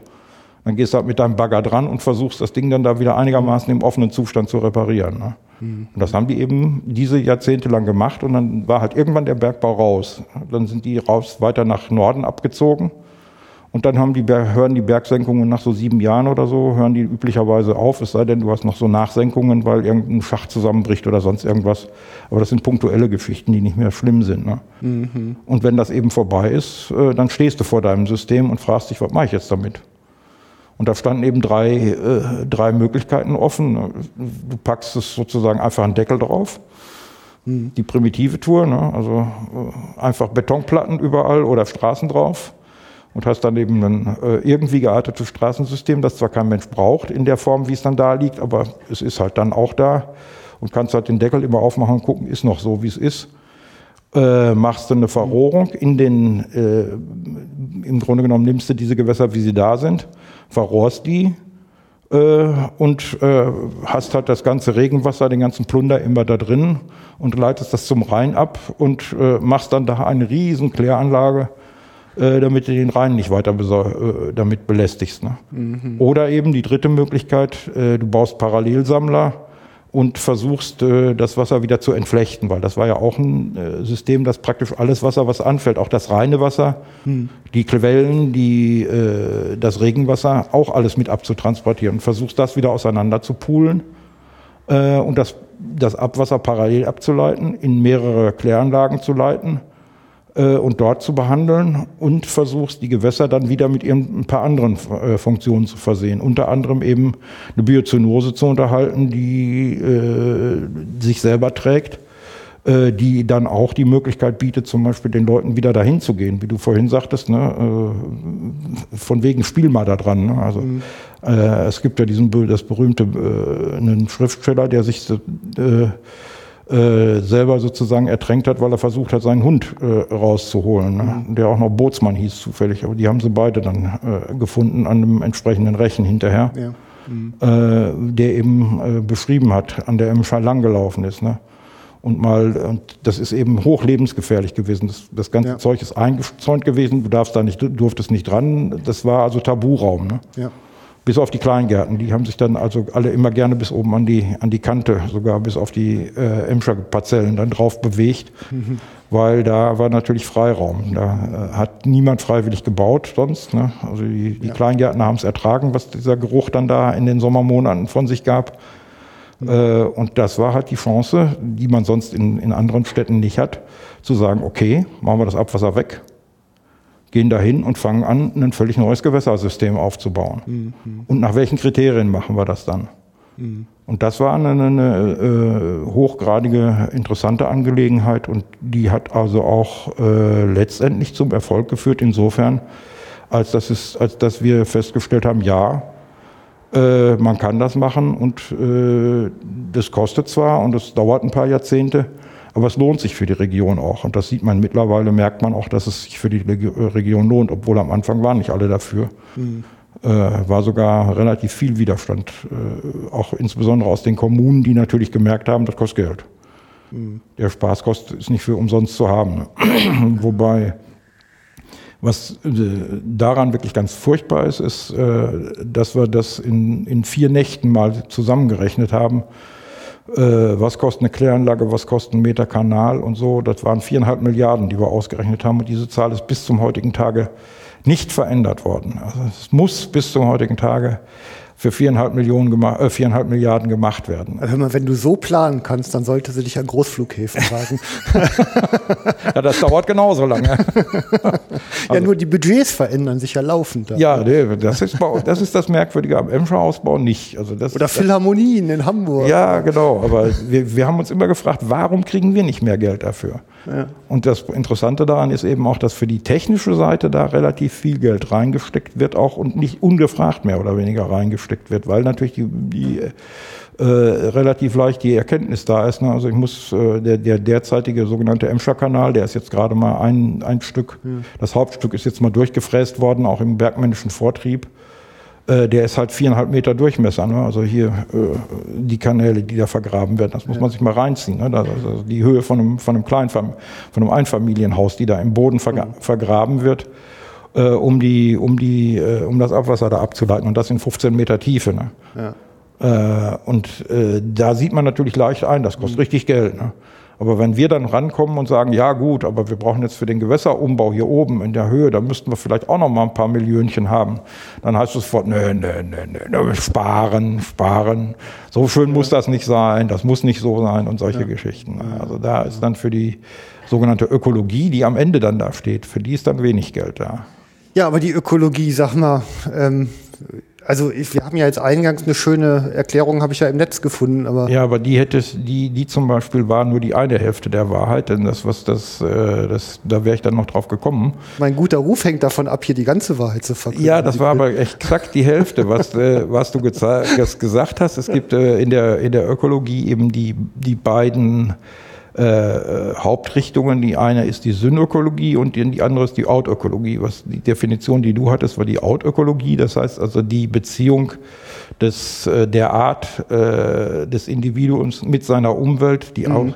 die Einwirkung der Umwelt auf äh, die entsprechende Art und die Wechselwirkungen damit. Und dann gibt es natürlich die sogenannte Synökologie, wie dann der Name schon sagt, ne, das Syn äh, packt das Ganze dann zusammen. Das ist halt die Wissenschaft von dem äh, Zusammenwirken äh, der Arten untereinander in Ökosystemen, die man eben äh, dann abgrenzt. Äh, Ökosystem äh, ist etwas mehr als ein Biotop. Biotop ist, kennt jeder, ne? also das ist mein Lebensraum. Mein Biotop ist meine Wohnung, da wohne ich drin, da arbeite ich drin, da schlafe ich drin. Äh, da esse ich drin, aber in Wirklichkeit äh, ist, mein, ist mein Ökosystem natürlich die Stadt, mhm. weil ich mich da bewegen muss, weil ich da mein Futter holen muss. Äh, aber dann muss noch jemand da sein, der das Futter aus dem, vom Land herholt. Ne? Mhm. Das heißt, das, äh, letztendlich sind die Systeme dann nicht mehr komplett geschlossen. Das heißt, du wirst offen, aber du hast eben, versuchst eben abzugrenzen, äh, bestimmte äh, Systeme, in denen sich was abspielt und die sind ja auch relativ klar abgrenzbar, wobei eben Findest du? Also ich sag mal, diese Grenzenziehung ist doch eigentlich genau der Punkt. Also letztendlich kann ich doch in dieser Welt, ich sag mal, wenn in China irgendwie jemand ausatmet, habe ich hier vielleicht ja auch eine höhere CO2-Belastung. Äh, das oder ist ein Kraftwerk angeht. Ja gut, das ist jetzt die, das ist die berüchtigte Spieltheorie, wenn, wenn der Sack Ja. Umfällt kann oder ein, ein Schmetterlingsflügel in Australien was macht, kann theoretisch natürlich eine Eiszeit beginnen. Das ist natürlich richtig. Einerseits, andererseits ist die Welt sowieso unser Kunstprodukt. Das heißt also, alles, was wir sehen letztendlich, äh, ist ja äh, unsere Ordnung. Das heißt, die Welt selber ist ungeordnet. Also die Betrachtung selber ähm, folgt schon einem Muster, was ich mir vorher ausgedacht habe. Ja, klar. Also wir sind es ja die, also das, das geht ja schon in der Bibel los, ne? Also er gab ihm Namen, ne? Also der, der Löwe weiß nicht, dass er Löwe ist. Der kennt sich nicht. Der Einzige, der das weiß, sind wir. Und wir haben uns damit verständigt, dass, dass das Vieh Löwe heißt. Ne? Und äh, wenn ich jetzt hingehe und ihn als Topräuber bezeichne, das weiß der auch alles nicht. Ne? Das weiß auch Afrika nicht. Afrika als solches ist auch nicht existent. Es gibt Afrika nur in unserer Vorstellungen. Also alles, was wir machen, äh, das gerät jetzt schon fast ans Philosophische, ist aber natürlich das, äh, dass, der, dass es da einen Planeten gibt, der irgendwie im, im, äh, im All durch die Gegend flitzt. Äh, und auf dem ist jetzt äh, durch irgendwelche Entwicklungen, äh, gibt es diese Form von Leben, die wir kennen. Und wir haben uns im Laufe der Evolution dazu entwickelt, äh, dass wir so ein Riesengehirn haben. Unter anderem, weil wir andere Tiere totgeschlagen haben, jetzt sind wir wieder bei der Jagd, und uns das leisten konnten und auch noch gelernt haben, dass man das Zeug kochen kann, wie, wie sich fest, wie sich herausgestellt hat. Unser Gehirn verbraucht äh, die unfassbare Menge von fast 30 Prozent unserer gesamten Energie, die wir aufnehmen. Ne? Alles, was wir treiben, ist, ist dieses Gehirn mit, äh, mit Energie und, und Blut zu versorgen, damit das arbeiten kann. Ne? Und das ist eben die, die evolutionäre Richtung, die wir eingeschlagen haben. Das heißt, wir haben uns nicht spezialisiert wie der Löwe, der zum Topräuber geworden ist, aber dafür haben wir die, dafür haben wir die Möglichkeit mit unserem Gehirn, äh, festzustellen, wie sieht die Welt um uns herum aus. Das heißt, wir sind die allerersten, die das ordnen. Ne? Also wir haben auch nur festgestellt, dass, dass dieser Planet für uns überhaupt da ist. Ne? Also die anderen Tiere, die, wir, die uns umgeben, die Pflanzen schon sowieso nicht, wissen nicht, dass sie da sind. Die wissen auch nichts über ihr finales Ende, die wissen auch nichts äh, darüber, wie sie miteinander in Wechselbeziehung stehen, sondern die haben halt, äh, die können nicht beschreiben, ich fresse jetzt äh, eine Antilope sondern der frisst halt, ne? weil das, das ist Beute für ihn. Der hat aber keine Vorstellung von sich selber. Und das Gleiche gilt natürlich für alles, was uns umgibt. Die Ordnung, die da drin steckt, ist unsere Ordnung. Die muss gar nicht so sein. Also wenn es einen Schöpfergott oder sonst irgendwas gegeben hat, dann äh, ist es nicht unbedingt klar, dass der sich das so ausgedacht hat. Weil das ist nur das, was wir darin sehen. Wenn es jemand anders gemacht hat und wenn es nur der Zufall gewesen ist, der es angeschoben hat, es gibt ja auch denkbare andere äh, Welten, die sich, wie sich das weiterentwickelt hat. Knallt dieser Meteorit dann nicht drauf, äh, sind die Säugetiere äh, eine blöde Nummer und wir laufen immer noch als, als kleine Insektenfresser in der Landschaft rum, weil äh, unsere Freunde, die, die Dinosaurier, sich weiter, äh, weiterhin auf dieser Welt rumtreiben und äh, uns in der, in der Nacht halten. Ne? Also ich, ich sag mal so, man, wir, ent- wir, ent- wir geben dem ganzen Namen, damit wir äh, Bilder darüber entwickeln und austauschen können. Richtig.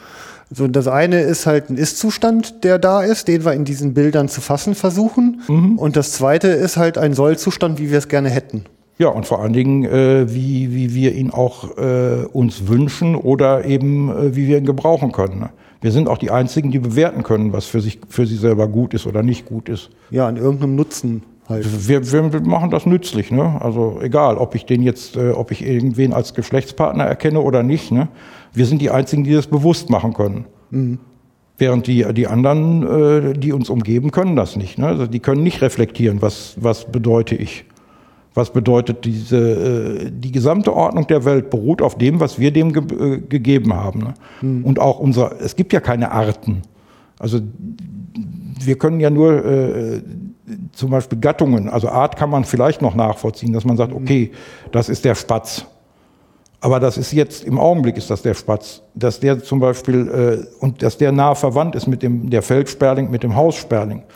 Das ist unsere Einteilung von, von Systemen bei den Vögeln. Ne? Das erstens haben wir erkannt, dass es Vögel gibt und dass die über nahe Verwandtschaften irgendwie sich aus der Evolution entwickelt haben. Aber das ist unser System, in das wir das ordnen. Und sonst nichts. Und wir versuchen daraus möglichst viel in, an äh, Dingen. Und wir haben ja, wie man an den Taxonomen sieht, schiebt sich das auch oft mal hin und her. Ne? Also schönes Beispiel ist, äh, die Regenbogenforelle ist äh, jahrhundertelang als Forelle bezeichnet worden, aber irgendwer hat die schon als Lachs bezeichnet, also Oncorhynchus. Mhm. Äh, und dann hat es aber eben immer hin und her gegeben, weil die macht etwas anders als andere Lachse. Die pazifischen Lachse sterben alle nach dem, nach dem Leichen. Ne? Die, die wandern hoch, sterben und sind dann tot, fertig. Die Regenbogenforelle macht das nicht. Mhm. Trotzdem ist die ein Lachs, wie sich hinterher herausgestellt hat, sowohl genetisch äh, haben wir das dann so eingeordnet. Ne? Aber vorher haben wir das ganz anders geordnet. Da haben wir die, weil die sich anders verhält, wie unsere Forelle nämlich, ja. äh, mehrfach leicht, äh, auch äh, Arten bildet, die im Süßwasser bleiben äh, und sich da also munter in verschiedene Arten aufteilt, haben wir die so eingeteilt. Ne? Mhm. Aber die selber weiß das nicht. Ne? Das ist der auch völlig wurscht. Und auch die Gattung Oncorhynchus weiß das nicht. Das ist unsere Idee davon, dass die Welt so geordnet ist, wie sie geordnet ist. Mhm. Mhm. Und es hat ja auch ein, ein, anderes System gegeben. Also irgendwann mal gab es, glaube ich, in China äh, ein System, alles, was dem Tiere, die dem Kaiser gehören, Tiere, die fliegen können und fliegen oder solche, solche Geschichten, dass da also äh, eine völlig andere äh, ja, Einteilung der Welt kann man auch machen. Ja, für die, also für die Wissenschaft Ökologie, also wenn ich jetzt so drauf gucke von außen, ist es aber doch einfach, es, es ist etwas Beobachtendes. Also ich ähm, versuche doch eigentlich nur etwas in mein, also ein Bild in meinen Kopf zu transportieren eines Zustandes, wie er denn ist, so in seiner Dynamik und genau. Ich, ich versuche mir persönlich oder der mein, uns als als Art zu erklären, wie funktioniert die Welt da draußen. Ne? So wie mhm. die Physiker das auch machen, die halt nach der nach der Urformel der äh, des Universums suchen. Ne? und bis zur Stringtheorie durchgedrungen sind, versucht natürlich der Biologe oder der Ökologe in dem Falle die Welt, äh, soweit sie belebt ist, zu erklären, wie ist es dazu gekommen, dass es derzeit so ist und wie funktioniert es, das System, was ich derzeit sehe. Also wenn ich zum Beispiel jemanden als Topräuber beschreibe, äh, so den Löwen, ne, dann äh, ist das, wie gesagt, erstmal der Versuch, wie sieht der denn aus, der Topräuber, was macht der in dem System, in dem der lebt. Mhm. Und dann stelle ich fest, oh, es gibt auch noch einen Unterräuber äh, und äh, die heißen Hyäne oder sowas. Ne? Ja. Und im zweiten Schritt stelle ich dann fest, oh scheiße, die sind auch nicht Unterräuber, sondern die machen dann auch noch ein, was eigenes. Aber es gibt tatsächliche Unterräuber. Das sind dann, was weiß ich hier, Kojoten oder sowas. Oder eben auch, das reicht dann runter bis zu, zu Rabenvögeln oder sowas. Ne? Hm. Dann habe ich also so eine Räuberpyramide aufgebaut. Und daneben habe ich dann eine Grasfresserpyramide aufgebaut. Und dann sehe ich, wer, wer von denen lebt wovon und wie interagieren die miteinander. Mhm. Das heißt also, und wie, wie funktioniert dann das System, was dann dazugehört? Ne? Dann stelle ich also auch noch fest, aha, die Pflanzen gehören da auch noch irgendwie zu, weil bestimmte Pflanzenfresser kriegst du nur oder äh, andere kriegst du nur, wenn du, äh, wenn du diese oder jene Pflanzen dabei hast oder wenn diese oder jene Bedingung erfüllt ist. Mhm. Dass entsprechend genügend Wasser da ist oder so. Ne? Ja. Weil die das eben nicht können. Ne? Und das ist eben der, der zweite Schritt, den wir machen von der, äh, von der Art, die wir erstmal beschreiben, die zum Beispiel äh, bestimmte äh, Dinge aushalten kann oder eben bestimmte Bevorzugungen hat, die wir im Labor feststellen können, zum Beispiel aus der Physiologie. Ne? Also wir wissen, äh, dass bestimmte Tierarten bestimmte Temperaturen nicht mehr aushalten können. Also Elenantilopen oder sowas, die sind irgendwann fertig mit dem, mit dem Thema, ne? Mhm. während andere das können. Und die bleiben dann eben in den Wüsten übrig. Und dann stellt man aber fest, ja, okay, äh, aber die könnten theoretisch auch äh, bei wesentlich günstigeren Bedingungen leben. Hm. Die müssten gar nicht in dem, in dem ganz heißen Klima leben. Die weichen bloß ihren, ihren Schwesterarten aus, äh, die es da einfach besser aushalten. Ne? Mhm. Oder eben nicht gefressen werden oder sonst irgendeinen Nachteil haben. Okay. Und diese Interaktionen zu beschreiben, das ist äh, eine der Hauptaufgaben der Ökologie. Ne?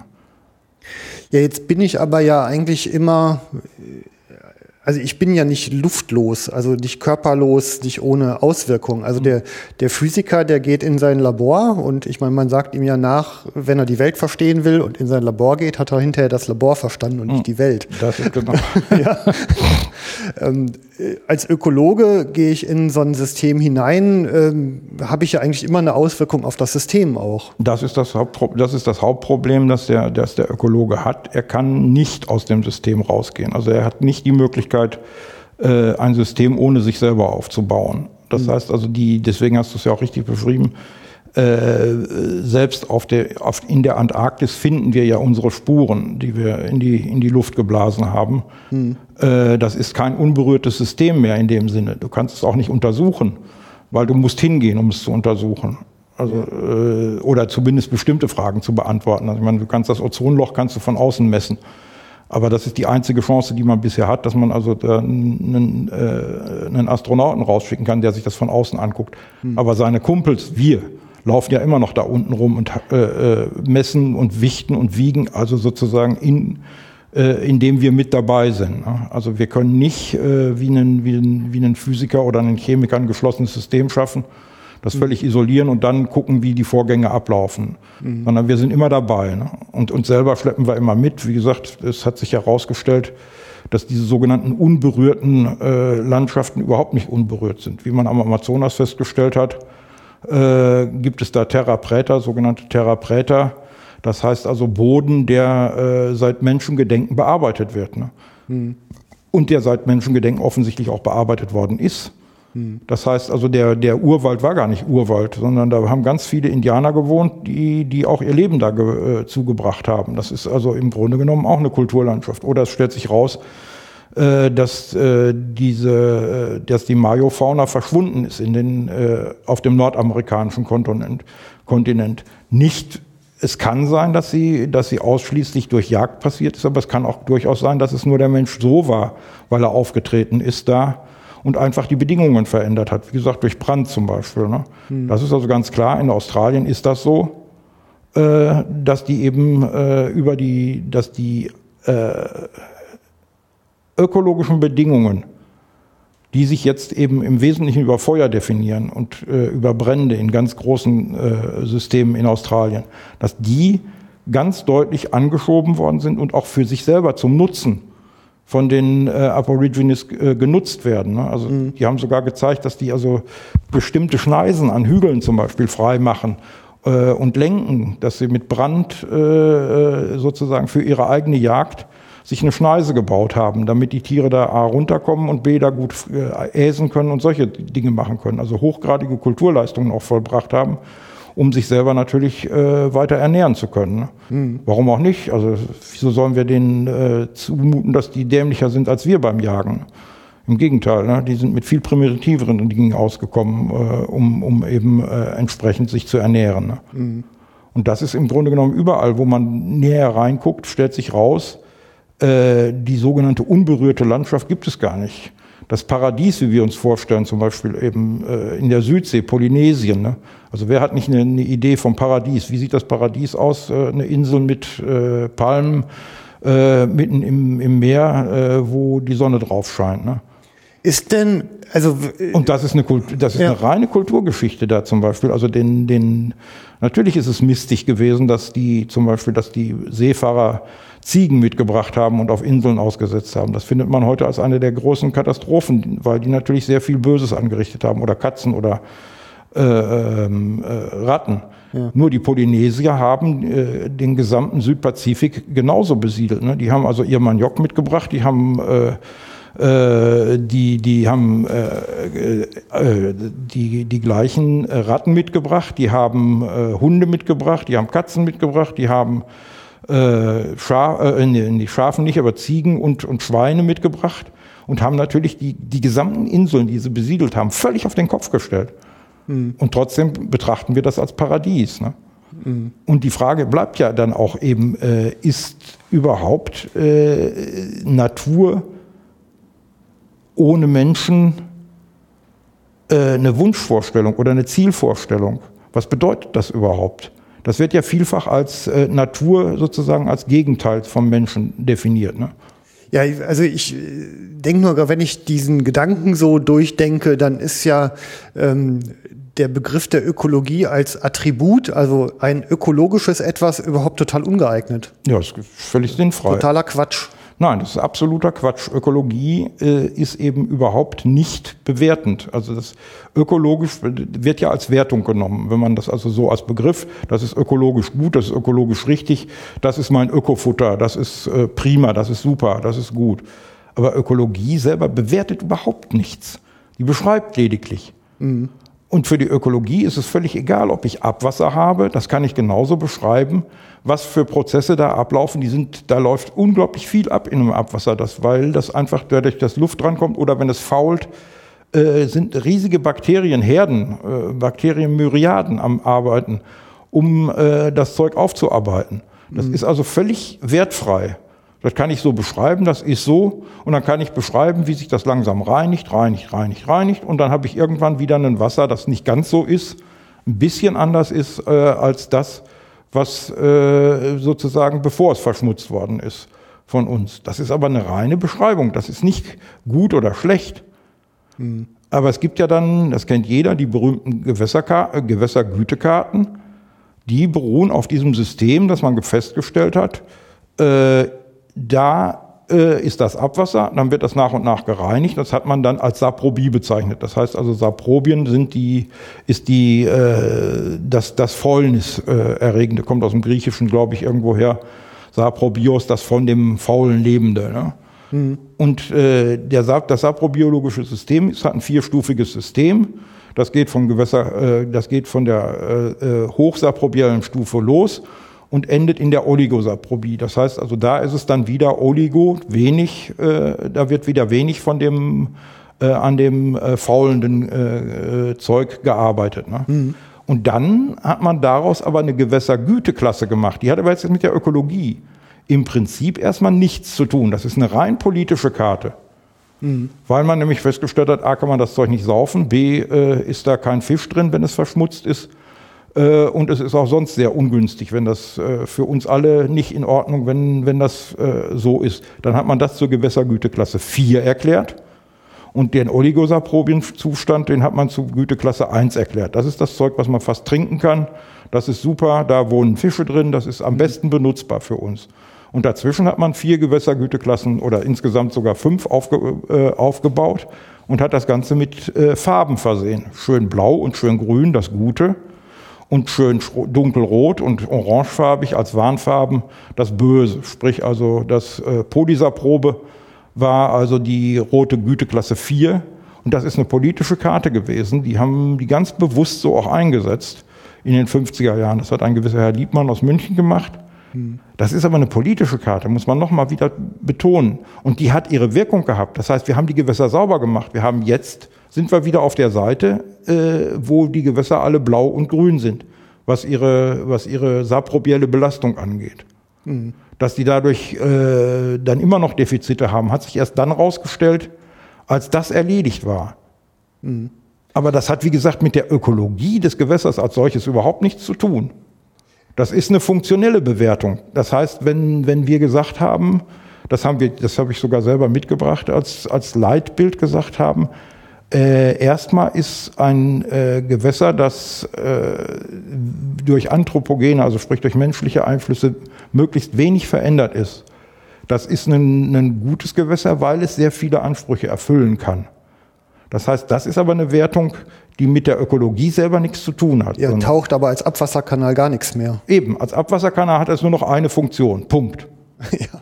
So. Also die, ich sag mal andersrum, die, die Geschichte der, der Menschwerdung ist ja eine, ähm, dass zu irgendeinem Zeitpunkt vor sieben bis zehntausend Jahren hat man mal die Landwirtschaft und die Viehwirtschaft erfunden. Mhm. Und also um mal wieder ein bisschen trockene Füße zu kriegen in dieser wasserlastigen Aufnahme. Mhm. Ähm, man hat ja nichts anderes gemacht, als äh, ein Stück Land halt äh, gesagt, umgewidmet, wie man es heute im Amtsdeutsch nennen würde. Da ist jetzt eben nicht mehr das, da kann nicht mehr wachsen, was will, sondern da wächst jetzt, was ich will. Mhm. Und das, was da wachsen soll, verteidige ich jetzt noch gegen die Einflüsse der Wildnis. Also ich will jetzt nicht mehr, dass die Wildsau da reinkommt und nach Eiweiß mhm. äh, mhm. in den Acker umdreht. Will ich nicht mehr. Und ja. ich will keine wilden Einkreuzungen mehr in mein gezüchtetes Vieh, damit es halt eben meinem Zweck als Lebewesen gerecht wird. Genau. Und nichts anderes tut ja eigentlich auch, ähm, noch ein bisschen höher übers Wasser zu kommen, ein Specht, der ein Loch zu Brutzwecken in einen Baum reinhackt, ähm, um da seine Höhle zu bauen, mit vielleicht den Konsequenzen, dass der Baum irgendwann abstirbt, weil er den an der falschen Stelle getroffen hat. Mhm. Ähm, der wirkt ja auch ein und der gestaltet seine Umwelt um. Mhm. Und ähm, ich meine, die, diese Zielvorstellung, also ich sag mal, dieses also unter ökologischen Aspekten, um diesen Begriff mal wieder zu, zu verwenden, bin doch ich und der Specht und das Wildschwein, wir sind doch alle eigentlich nur Faktoren in einem in sich wirkenden System. Ja, klar. Nur, dass wir technologisch eben mächtiger geworden sind durch unsere Kulturleistung. Ja, und vor allen Dingen, wir sind die, das ist das Entscheidende daran, wir können das bewusst machen. Also selbst die Biber machen ja nicht bewusst Landschaftsgestaltung. Mhm. Das heißt, dem, den interessiert eigentlich nicht, äh, dass er da ein Gewässer macht, sondern das ist in seinem genetischen Programm festgelegt. A, muss er schwimmen, B, kann er das. Das hat er irgendwie erworben über seine, über seine äh, Evolution und muss das machen. Dem bleibt gar nichts anderes übrig.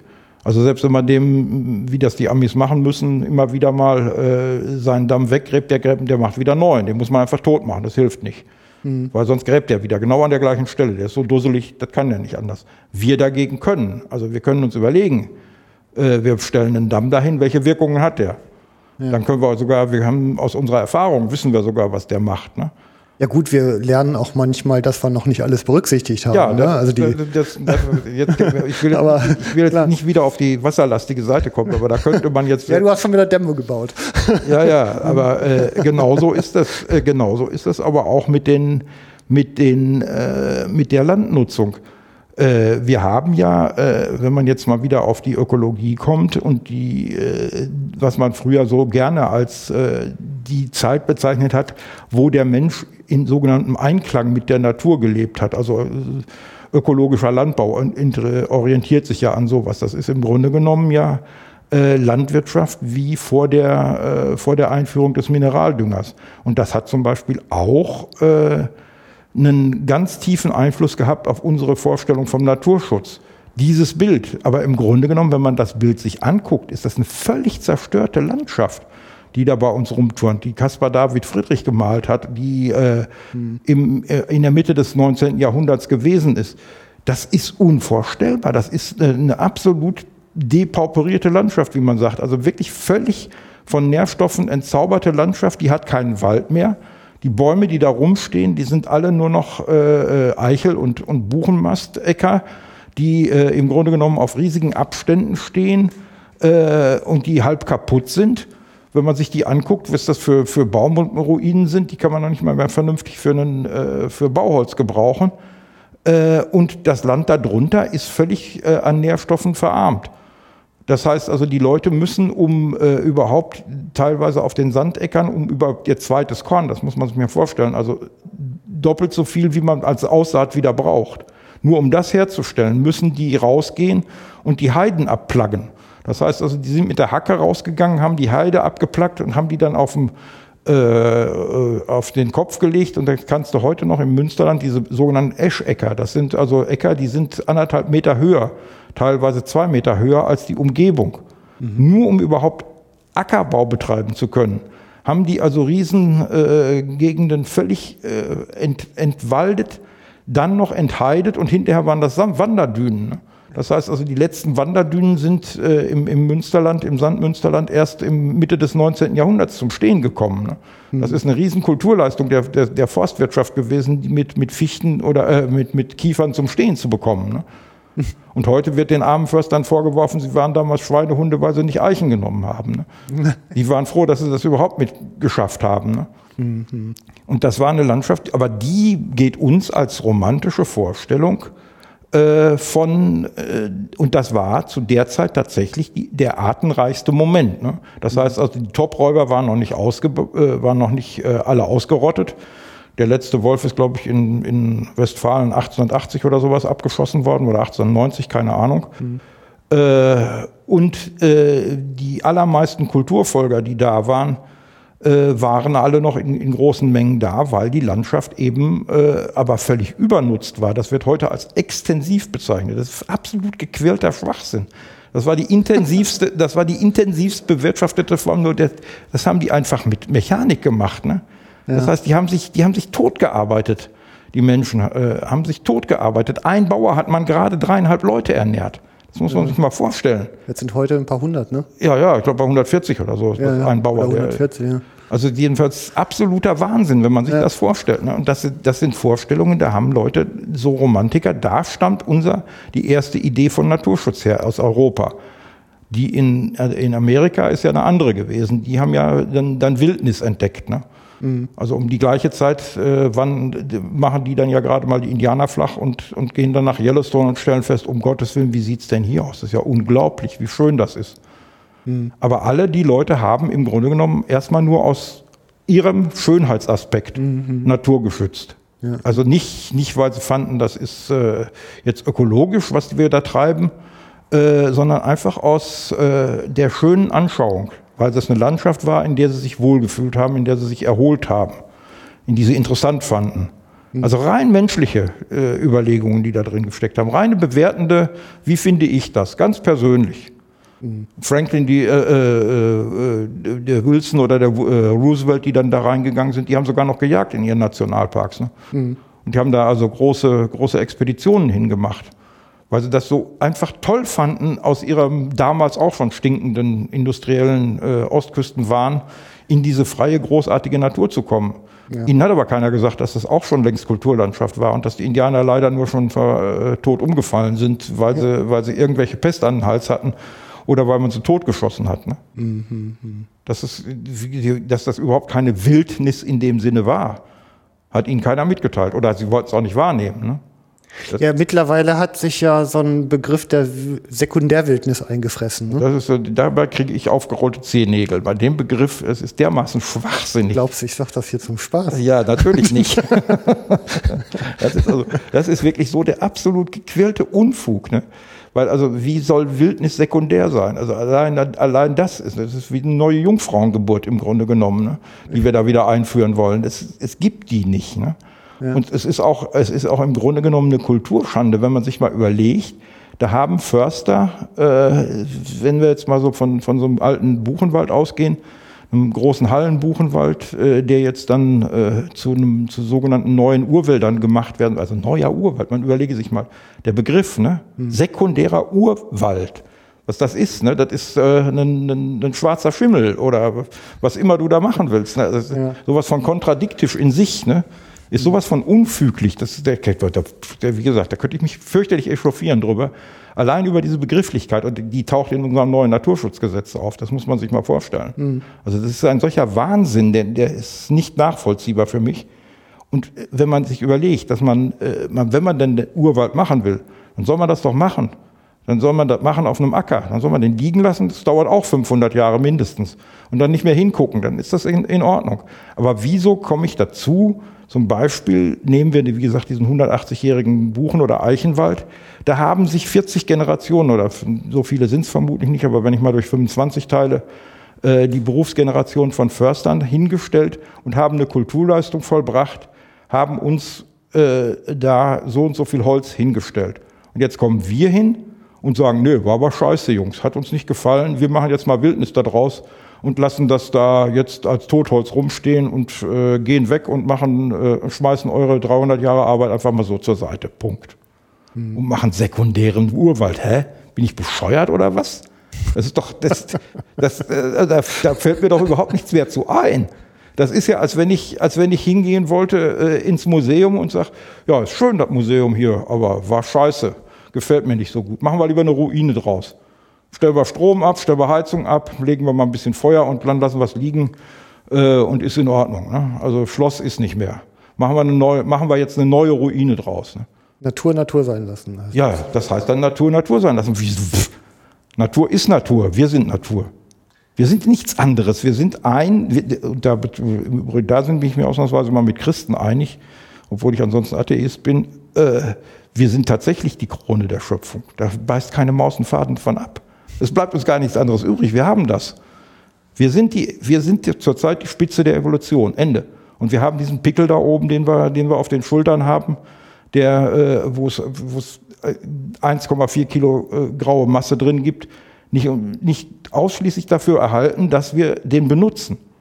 Mhm. Und wir sind das biologische Ende im Augenblick.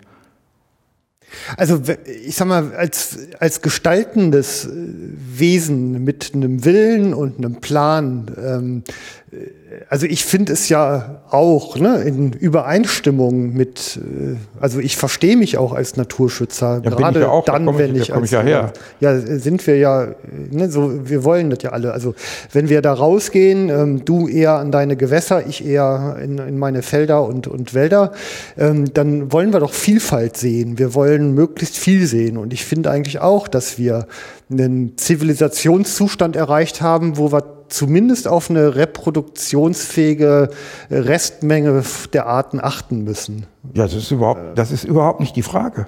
Das ist äh, völlig unstrittig. Natürlich äh, geht es auch darum, dass wir die Welt äh, erhalten und dass wir unsere Mitgeschöpfe, wie auch immer man die nennen will, äh, hier an dem äh, leben lassen, soweit es äh, geht. Aber das ist nicht für sich selber. Also das ist nicht so nach dem Motto, ich bin der reine Naturschutz. Es gibt gar gar keinen Ja, reinen diese- Naturschutz. Ich wollte Das jetzt eigentlich Quatsch. diese, diese Idee, ähm, etwa, also der Sekundärwildnis, die wir ja lange hatten, ähm, sich selber als Bestandteil herauszunehmen und ist ja auch etwas, wo ich mich meiner Verantwortung entledige als, als gestaltender Na, Mensch. sowieso, nein, das ist sogar eine Maßnahme. Also wenn, ich kann natürlich sagen, äh, ich tu da mal nix.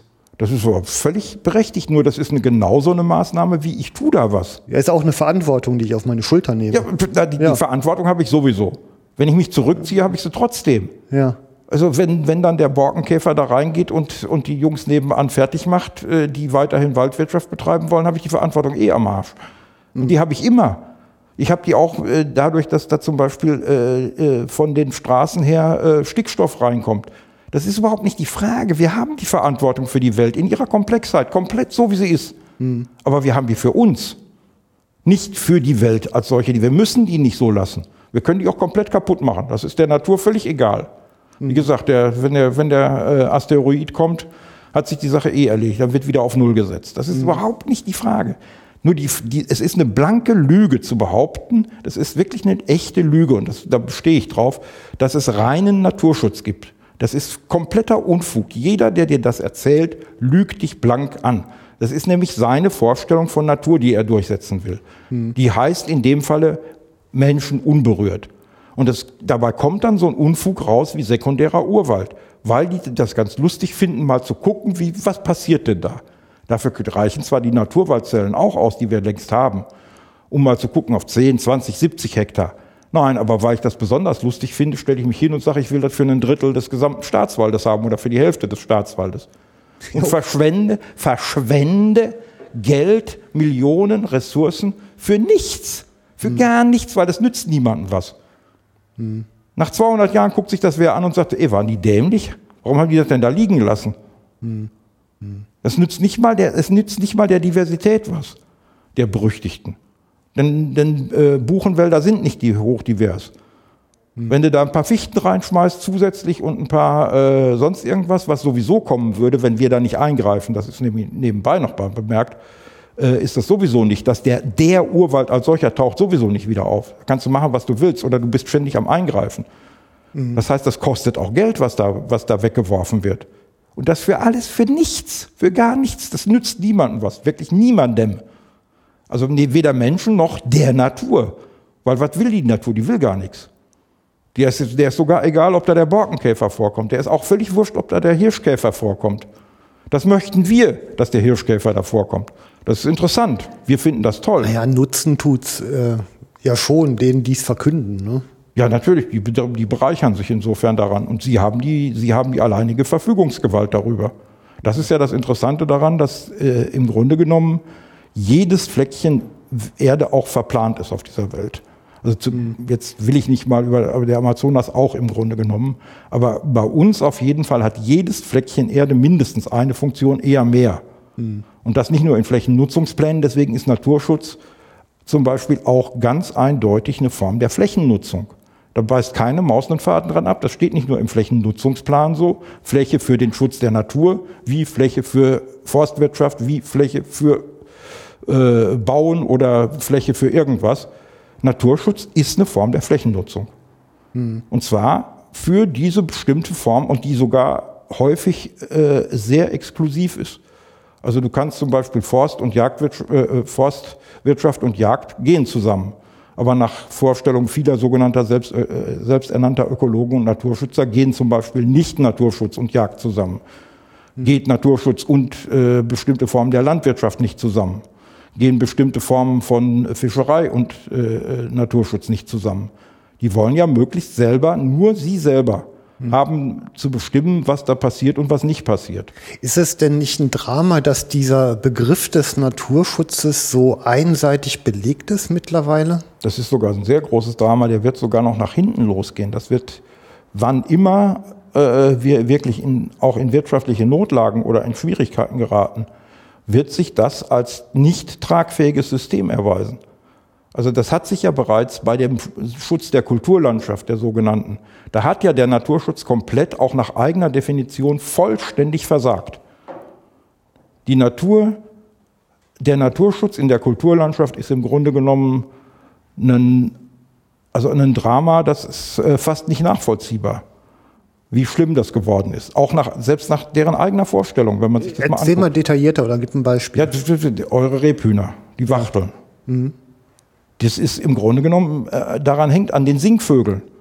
An all dem, was also Kulturlandschaft ausmacht. Denn der Großteil der Singvögel, alles was Agrarlandschaft ausmacht, Kulturlandschaft im weitesten Sinne, Parklandschaften zum Beispiel eben, was ich beschrieben habe, diese zerstörten Wälder, mhm.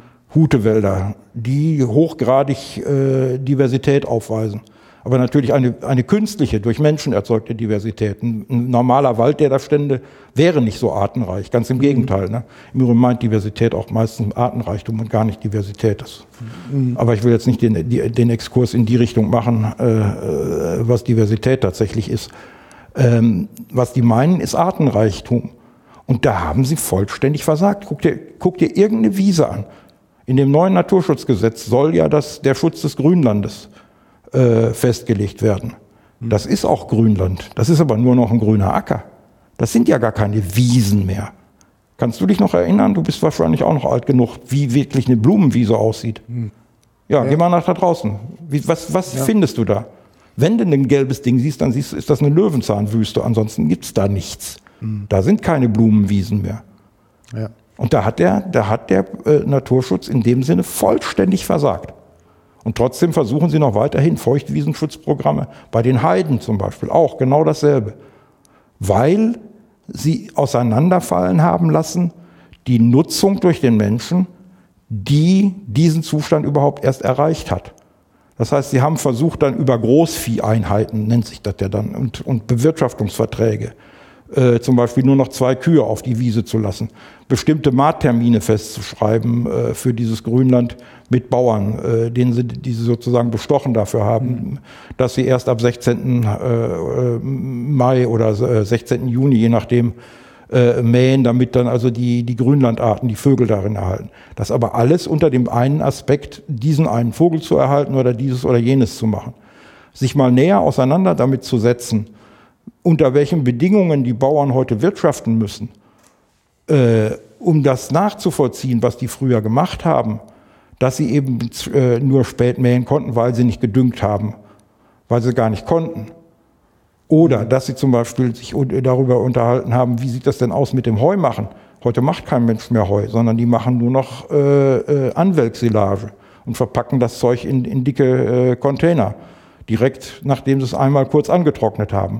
Hm. Allein dadurch ist vermutlich schon ein Riesenartenschwund eingetreten, aber ich habe noch nirgendwo Literatur darüber gefunden, geschweige denn eine Untersuchung von unserem berüchtigten Lanuff, was die, was die Anwelksilage äh, an sich bereits ausmacht an äh, Samenpflanzen, also Blüten hm. gleich Samenpflanzen, was das allein an Verlust macht, weil die nämlich nicht mehr da liegen und zehnmal umgewendet werden, sondern nur noch zweimal umgewendet werden hm. und direkt in diese Plastikdinger verpackt werden. Kein Schwein hat sich darüber jemals mit den Agrarleuten unterhalten. Die haben eben nicht versucht, was wir zum, bei dieser Emscher-Geschichte gemacht haben, sich mit anderen zusammenzusetzen, äh, zum Beispiel mit äh, Agrarleuten, ne? mal mhm. zu fragen, wie sieht das denn jetzt aus? Wie viel muss der Mann düngen? Äh, und dann auch mit den Ökologen, mit den tatsächlichen Ökologen oder mit den Pflanzenphysiologen sich zu, äh, oder mit den Pflanzenkundlern zu fragen, Moment, äh, kann äh, so eine Gesellschaft das überhaupt aushalten? Ist die sofort weg, wenn die gedüngt wird zum Beispiel? Mhm. Und dann zu sagen, okay, ja, unter den Bedingungen ist aber äh, Landwirtschaft gar nicht möglich in der, in der, unter den heutigen wirtschaftlichen Bedingungen. Der Bauer ist ja nicht, der ist ja nicht da und will die Wiese kaputt machen, wo vorher das Geranium drin gestanden hat, wo vorher die Margeriten drin waren. Nur der muss es tun, wenn er überhaupt überleben will. Das haben die dann versucht, mit ihren Bewirtschaftungsplänchen so pff, gießkannenmäßig zu bearbeiten, ne? mhm. das Thema haben sich zum Beispiel auch nicht mit der Flurbereinigung, weil die dann ja gesagt haben, die, die haben sich nur gewehrt. Ne? Nach dem Motto, die Flurbereinigung ist böse, das Zusammenlegen von Flächen ist böse, äh, die, die ganzen Hecken verschwinden und die ganzen, das ist auch so, das ist alles richtig. Ne? Mhm. Nur kann ich nicht einfach anfangen, äh, das zu verteidigen und mit solchen Geschichtchen da rumlaufen, sondern dann muss ich mal überlegen, was kann ich denn machen wirklich? Habe ich mich schon mal mit Bauern auseinandergesetzt zu fragen, wie hättet ihr denn eine Idee? Könnt ihr so wirtschaften? Nein, könnt ihr nicht. Habt ihr dann die Möglichkeit zum Beispiel einfach aufzugeben und zu sagen, okay, macht mir einen vernünftigen Pachtvertrag, 50 Jahre, so lange kann ich wirtschaften mit meinem Sohn. Und dann mache ich tatsächlich äh, Naturschutz, meinen ganzen Naturschutzhof. Was die heute jetzt zum Beispiel versuchen, teilweise mit, mit ihren ganzen Stiftungen und solche Geschichten. Zumindest eben äh, in, in einzelnen Bereichen solche Dinge aufrechtzuerhalten oder mechanische äh, äh, Bearbeitungen zu machen, hm. die dem nahe kommen, was man früher gemacht hat. Ne? Hm. Dass man sagt, okay, Heideplaggen geht nicht. Das macht kein Mensch mehr, das machst du nicht mit der Plaggenhagge. Hm. Sondern du gehst dann halt hin und rumpelst das Zeug dann mit, mit, äh, mit einer Erntemaschine runter und schmeißt es irgendwo hin. Oder machst einen Eschecker. Aber das ist dann eine reine Geschichte, ob ich das will. Da muss ich das analysieren und dann muss ich ein System zusammenstellen, kann ich das erhalten. Aber muss ich dann weiterhin Geld zum Beispiel da reinschmeißen in Dinge, die nicht gehen? Das haben die gemacht. Ja gut, also ich sag mal, da sind wir jetzt so bei den Zielsetzungen, aber jetzt nur mal, ähm, ich äh, erzähle immer gerne darum, wie es richtig geht. Und ich ähm, also was ich im Moment beobachte, ist eigentlich eine Konzentration der Entscheidungsgewalt in die Mitte, also so ein Ludwig der 14. Modell. Mm. Ne? Mm. Ähm, wobei man natürlich schon alleine über den Abstand zu den lokalen Verhältnissen die Einsicht ähm, in die Erfordernisse verliert. Also ich sag mal, eine trockene Heidefläche hat doch ganz andere Ansprüche als irgendein feuchter Wald. Äh, eine, eine landwirtschaftlich genutzte Fläche wieder anders als irgendwas, wo Weidewirtschaft passiert. Und dass man im Grunde eigentlich die lokal, also die, die Kompetenz des Bewirtschafters halt nutzt, um da mal mit Empathie reinzugehen und zu gucken, wie kann man denn vorsichtig justieren ähm, und übereinstimmende Ziele finden, die man dann halt auch realisieren kann. Genau das, das ist genau das, was überhaupt nicht passiert ist. Und das ist ja eine Geschichte, die äh, auch aus der Tradition, aus der Deutschen kommt. Äh, Naturschutzrecht ist ausschließlich Ordnungsrecht bei uns. Also was Polizei, äh, also Poli Polizeirecht, ja, ja, ja, Also einer der ersten Paragraphen, die dir auch im neuen Naturschutzrecht steht, ist, dass die untere Landschaftsbehörde auch eine Sonderpolizeibehörde ist. Punkt. Das steht da. Wort, wortwörtlich. Das ist auch so. Gut, da, gut, dass wir das mal in die Presse bringen, oder? Ja, ja also das muss. das, ist doch un, das ist doch unfassbar. Ja. Unser, unser Naturschutzrecht ist von Anfang und bis zum Ende ausschließlich Verbotsrecht. Also was alles verboten ist. Von, geht von Anfang an los. Ne? Äh, und, und nie, nie ist jemand hingegangen zu, dem, zu den Leuten, die vor Ort was äh, leben und arbeiten und wirtschaften, die mal mitzunehmen auf den Weg zu fragen, hör mal, guck mal, so schön ist dein Land, wo du bist. Hm. Wollen wir das nicht so erhalten, in Teilen zumindest? Kannst du dir das vorstellen? Hat keiner gefragt. Die Bauern hat keiner gefragt. Die bei der, selbst die letzte Grünlandumnutzung, da gab es von, von heute auf morgen äh, den sogenannten Grünlandschutz. Ne? Dann sind die Bauern noch rausgefahren und haben in der Nacht noch umgepflügt, weil äh, sie keine Lust hatten, auf Ewigkeiten dazu gezwungen zu sein, das Grünland zu erhalten. Ne? Mhm. Und die einzigen er Erfolgsgeschichten, die es gibt in Wirklichkeit, sind dann aber solche Sachen wie Feuchtwiesenschutzprogramme, wo man oder im Mittelgebirge, zum Beispiel in der Medebacher Bucht oder so, äh, wo man dann eben die Bauern oder die Bewirtschafter der Flächen mitgenommen hat und ihnen gesagt hat, worum geht's denn eigentlich? Das haben die denen häufig gar nicht gesagt hm. bei den Naturschutzgebietsausweisungen. Den Leuten ist nie gesagt worden, die, da geht es dann um so abstrakte Dinge wie Erhalt der, äh, der, der Artenvielfalt, Erhalt der sowieso äh, Geschichten. Das wissen die Bauern gar nicht. Aber die haben das ja nicht mit Absicht. Die sind ja nicht, die sind ja nicht äh, Leute, die da rausgehen und sagen, ich gehe jetzt heute mal eben äh, 20 äh, Pflanzenarten umbringen, ja. weil ich, weil ich jetzt meinen Acker sprühe oder so, ne? Sondern ja, ja. also diese diese Dinge ganz vor Ort zu gehen und zu mit denen ganz konkret, was ja die in, in Teilen einzelne äh, vor Ort Initiativen auch von diesen berüchtigten Verbänden äh, dann machen, sowas wie BUND oder NABU die gehen dann auf den einzelnen Bauern zu, die, die äh, bieten dem dann an, eine, eine, Kooperation, ihm zu helfen, die, die, die, Kopf, die berüchtigten Kopfweiden zu schneiden, die der sich gar nicht leisten kann. Mhm. Oder eben äh, eine Hecke anzupflanzen, was der gar nicht bezahlen kann, obwohl er das jetzt demnächst auch noch als äh, zwangsaufgedrückt bekommt oder das Geld oder das Land dann abgeben kann. Mhm. Alles nur mit Ordnungsrecht, anstatt mit den Leuten hinzugehen und zu sagen, das ist eure Landschaft, das ist euer äh, Leben, wo ihr lebt. Guckt doch mal, das ist doch schön. Das gefällt euch doch auch. Wie können wir zusammen das erhalten?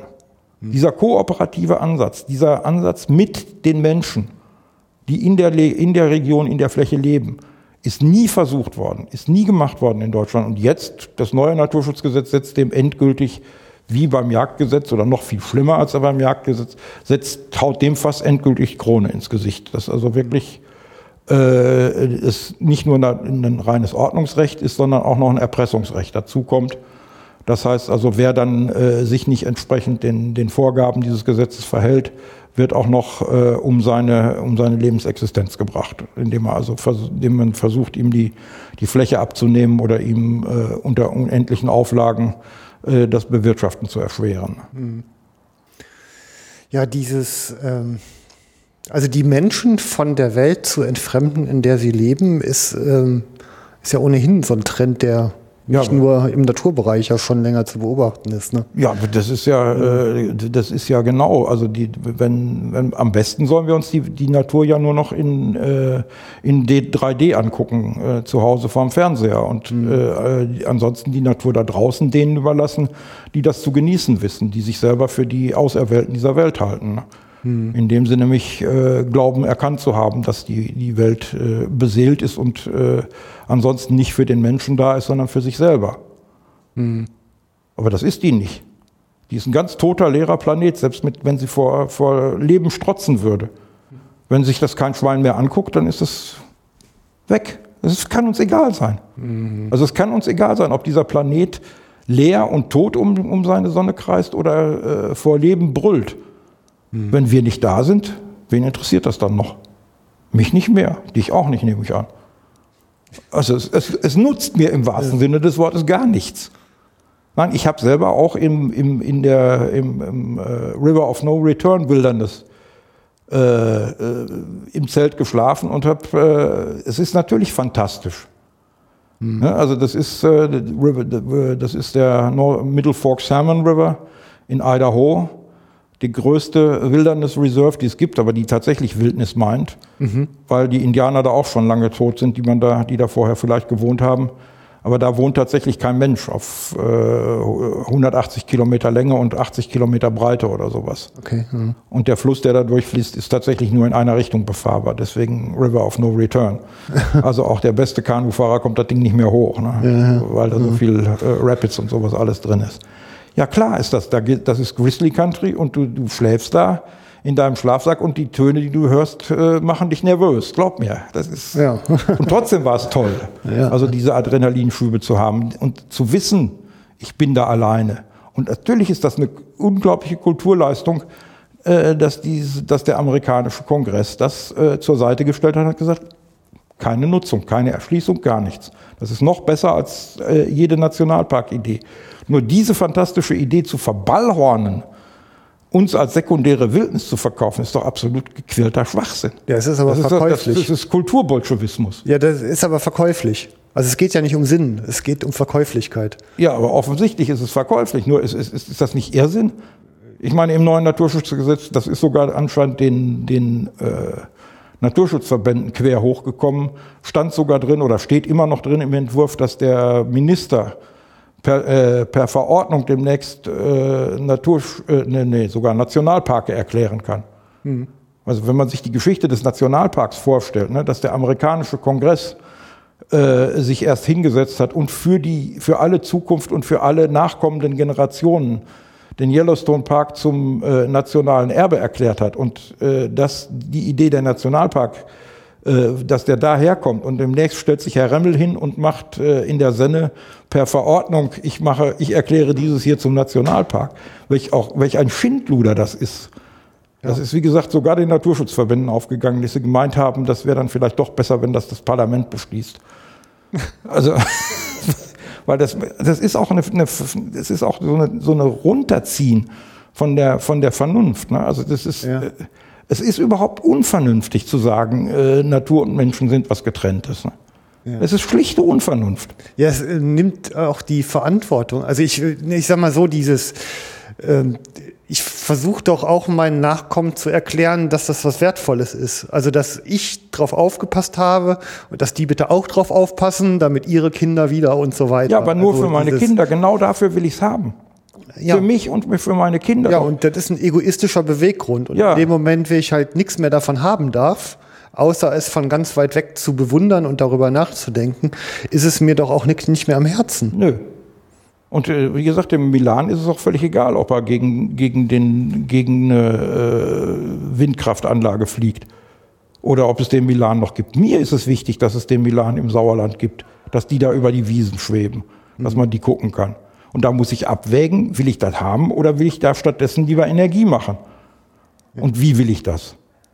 Mhm. Und wenn ich zum Beispiel sehe, jetzt sind wir wieder beim Wasser, ne, für völlig sinnlose Kleinwasserkraftanlagen, ne, die die äh, ganze 20 Leute äh, äh, mit Energie versorgen. Hm. Nur einer verdient sich eine goldene Nase daran, nämlich der, der, der das Ding betreibt. Und der wird auch noch von unseren Steuergeldern unterstützt. Und der behauptet dann, er macht ökologische äh, Energiegewinnung. Zerhäckselt aber A die Fische und B macht er äh, kilometerlang äh, das Gewässer trocken. Und lässt weder, wen, kann, weder hat wer, wer noch zu fischen, noch hat die Wasseramsel was zu futtern, noch sonst irgendwer. Und er alleine verdient Geld. Und das nennt sich dann ökologische Wasserkraft. Da, ich doch, da denke ich, bin ich, von, bin ich von allen guten Geistern verlassen oder was? Das ist doch, solche, solche Dinge werden uns verkauft ne? und das ununterbrochen. Ja. Und Ökologie dient da eben nur als äh, ja, Verkaufsargument im Prinzip. Ne? Wird aber überhaupt A nicht durchdacht und auch nicht, nicht ergründet von, von dem, was sie wirklich macht. Ne? Hm. Nämlich uns tatsächlich Hintergrund liefern, was kann ich erreichen, was kann ich nicht erreichen. Denn dafür ist sie ja gut, denn dafür wäre sie auch gut. Nur die Entscheidungen, was wir dann wirklich machen, müssen aber aus ganz, müssen aus mehreren Gründen dann gefällt werden. Das ist ja nicht nur bei, bei solchen Sachen so, wie, wo es besser wird oder wo ich Naturschutz mache, das ist ja auch bei anderen Dingen so. Also wenn man das, wenn man äh, wissen will, wie will man denn Landwirtschaft machen, dann muss ich mich auch darüber fragen, äh, mache ich die wirklich unter den Bedingungen, die ich jetzt habe? Der Landwirt als solcher, der kann nicht anders. Wenn ich dem aber sage, du kannst jetzt hier äh, äh Biogas machen, ist ja angeblich auch äh, eine Geschichte, die haben sogar die Grünen mit, mit verursacht. Ne? Und wenn ich sehe, was Biogasproduktion alleine an, an, an landwirtschaftlichen Schaden anrichtet, das ist doch unglaublich, dass die da den Mais anbauen, um ihn zu vergären. Die Idee war mal vernünftig, ne? zu sagen, ja. wir, wir, machen, wir machen Überfluss, was wir überschüssiges Zeug haben, das machen wir zu Biogas. Das ist vernünftig, das lässt sich machen. Und jetzt habe ich äh, riesen Maisäcker, die ver, versaubeutel ich in, in äh, Silos und lasse sie vergären. Für nichts. Das, das ist nicht mal mehr für Tiere Gebrauch, das Zeug. Ne? Wenn das wenigstens noch durch ein Schwein durchginge und dann anschließend die, die, die, nur die, die, die, das, äh, die Exkremente, jetzt sind wir wieder bei der, bei der Sauerei, ne? äh, nur die Exkremente vergehren würde, dann ließe sich das ja noch äh, sinnvoll darstellen. Aber, äh, und die sitzen dann mit ihren Dingern, äh, die sind ungef die, die machen Riesenprobleme äh, zum Beispiel äh, sowohl im Gewässerschutz als auch in der, bei der, äh, bei der Diversität, bei allen Dingen, ne? wenn, wenn du solche Sachen hast. Ne? Das sind aber ökonomische Bedingungen, die ich da gestellt habe. Und nicht ökologische. Den kann ich jetzt nicht verkaufen, äh, nur mach mal ökologischen Mais anbauen. Ne? Ja, guck mal, die Dinge, die haben ja immer mehrere Dimensionen. Ich meine, die, also die eine, über die wir hier ja meistens reden, ist, ist es denn sinnvoll? Das ist so der ja. eine Teil. Der nächste Teil ist, ist es bezahlbar? Der dritte Teil ist, ist es verkäuflich in irgendeine Öffentlichkeit? Und der vierte Teil ist, ist es politisch durchsetzbar? Ja gut, bei Politik ist äh, natürlich die, die Frage immer die, äh, reagiert Politik eigentlich oder äh, setzt sie selber Maßstäbe? Das ist ja nun auseinandergefallen.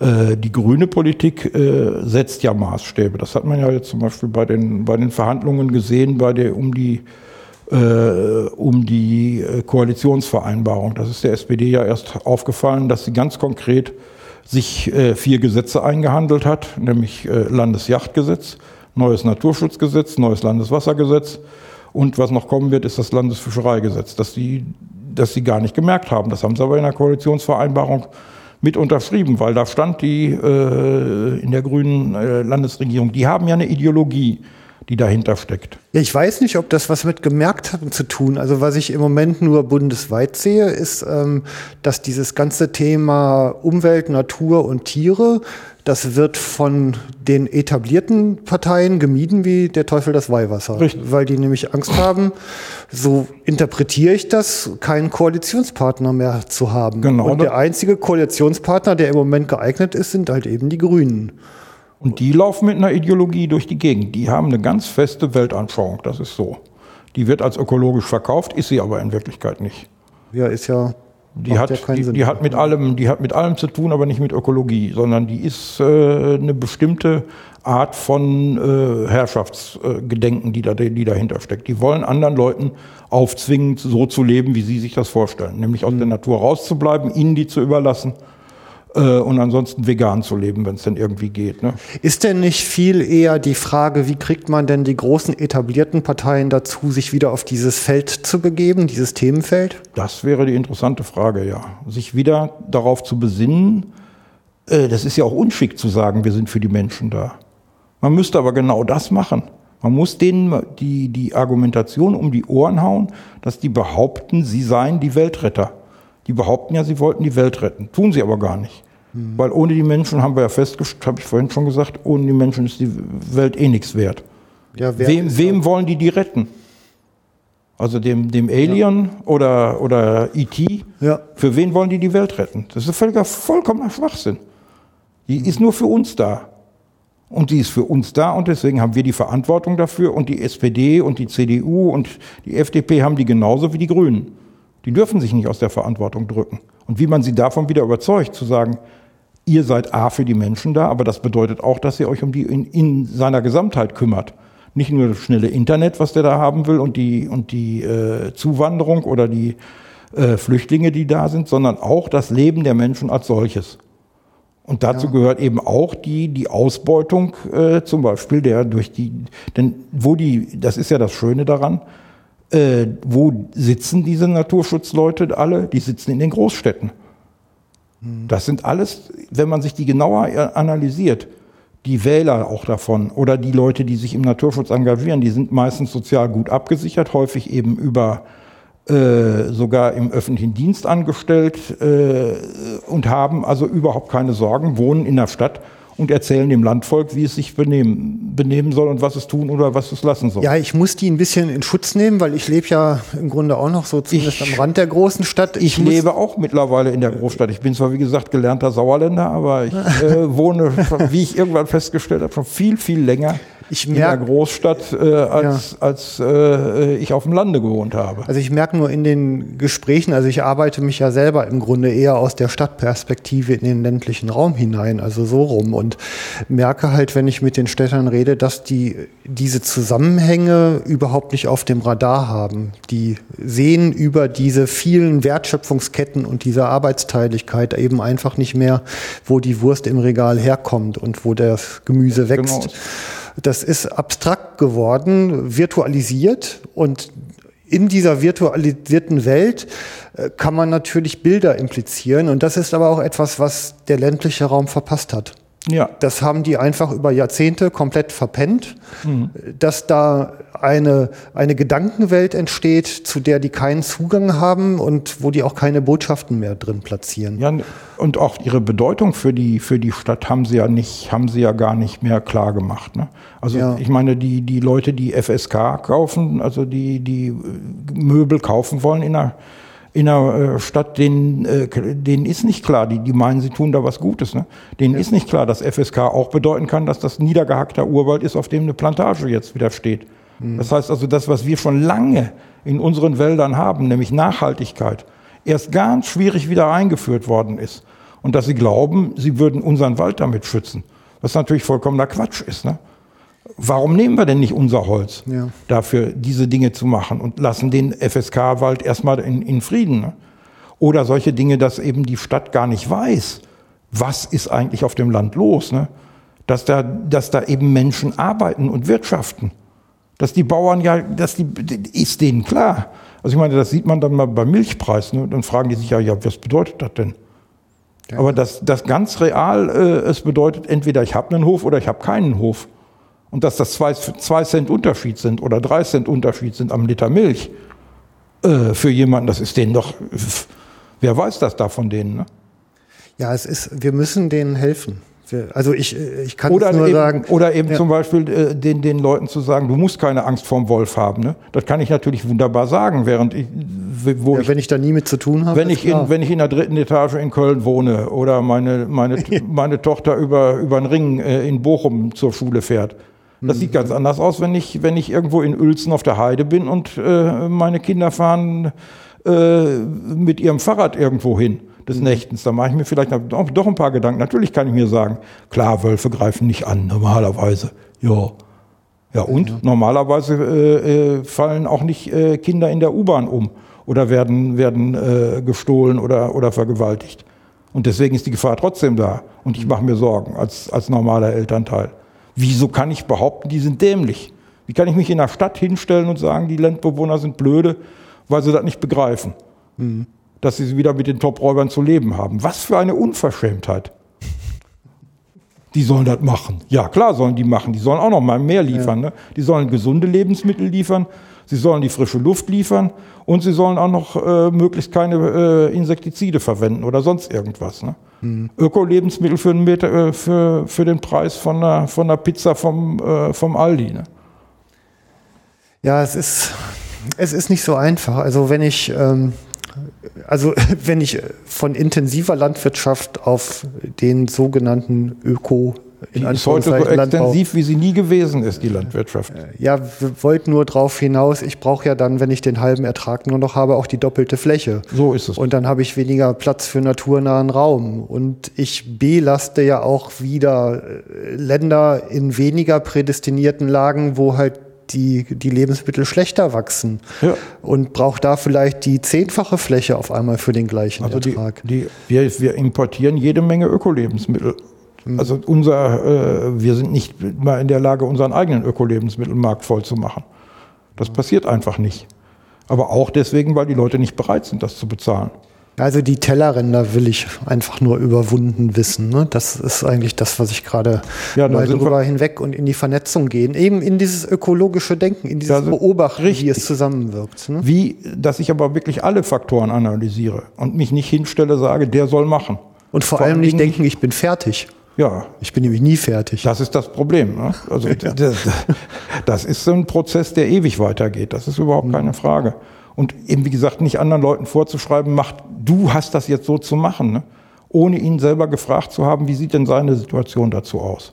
Es ist doch das Erste, dass ich mir halt erstmal ein gemeinsames Bild mit meinem Gesprächspartner verschaffe, in dem ich arbeiten kann. Und dann halt vorsichtig mal justiere, Thesen aufstelle, wenn ich an den Rädchen drehe, ob damit eine Veränderung im richtigen Sinne überhaupt denkbar und möglich ist. Ja gut, aber das setzt voraus, dass du, dass du tatsächlich nicht bereits mit einem festen Glauben an die Sache dran gehst. Ne? Ja, über Dialog wird doch immer schwadroniert. Dann sollen sie es mal tun. Ja, aber das ist ja das, was äh, gerade die Grünen vermeiden wie die Pest und, und der Teufel das Weihwasser, wie du vorhin so richtig sagtest. Ja. Also gerade da wird ständig darüber schwadroniert, dass man die, dass man vor Ort beteiligt und dass man die Betroffenen mitnimmt.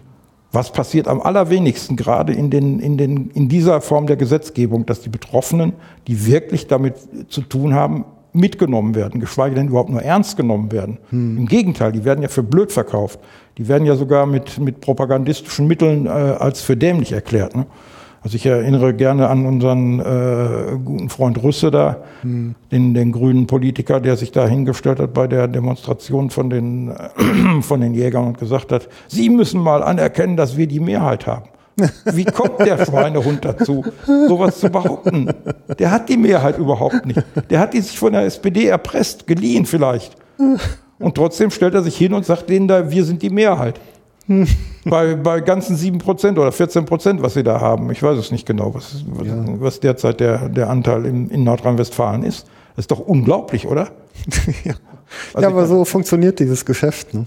Also ich meine, das, das, wenn ich eine feste Überzeugung und Glauben habe, dann brauche ich mich durch simple Tatsachen überhaupt nicht beeindrucken zu lassen. Ne? Ja, so ist es. Also was, was brauche ich dann noch Tatsachen, wenn ich, wenn ich eine feste, gute äh, Ideologie habe? Ne? Ich meine, dass die DDR daran auch schon gescheitert ist und die Realität sie irgendwann eingeholt hat, ist eine völlig andere Frage. Und die wird uns auch einholen, die Realität. Und gerade die, die Leute, die, die diese feste Ideologie vertreten, und behaupten, ich muss die Menschen entfernen aus, aus ihrer Umwelt, aus ihrer Natur. Die werden sich schwerst ins Fleisch schneiden. Das wird so in die Hose gehen. Das geht ja vor allen Dingen auch sogar gegen die ansonsten so häufig internationale Vernetzung. Da steht ja extra drin, gerade in der Biodiversitätsstrategie, in der globalen, steht drin, nachhaltige Nutzung. Ja. Als, als eine der Grundvoraussetzungen zur Erhaltung der Biodiversität. Ja. Und nur nachhaltige Nutzung hilft uns. Wobei ich, wie gesagt, gar nicht ausschließen will, es, es kann auch Flächen geben, die zur Seite gestellt werden sollen. Okay, muss man drüber reden. Nichts tun ist genauso eine Maßnahme, wie wir es zu machen. Mhm. Nicht nur planungsrechtlich, sondern ganz real. Ja, ja aber es ist eine Maßnahme. Ich muss ja. mich dazu bewusst entscheiden, ich muss die Folgen bedenken und ich muss allen mitteilen, warum ich das mache. Mhm. Und zwar vernünftig. Und nicht behaupten, ich will hier neue Natur, äh, ich will neue Natur machen oder neue Wildnis machen sondern ich will das, weil ich gerne sehen würde äh, in 20 Jahren, wie es sich aus, wie sich ausguckt. Oder ob da dann tatsächlich der, der Hirschkäfer reinkommt in das, in das Totholz. Oder was passiert damit? Das ist immer meine Neugier. Mhm. Das ist mein Bewusstsein darüber, was, was Ökologie ist. Oder wie das da funktionieren könnte.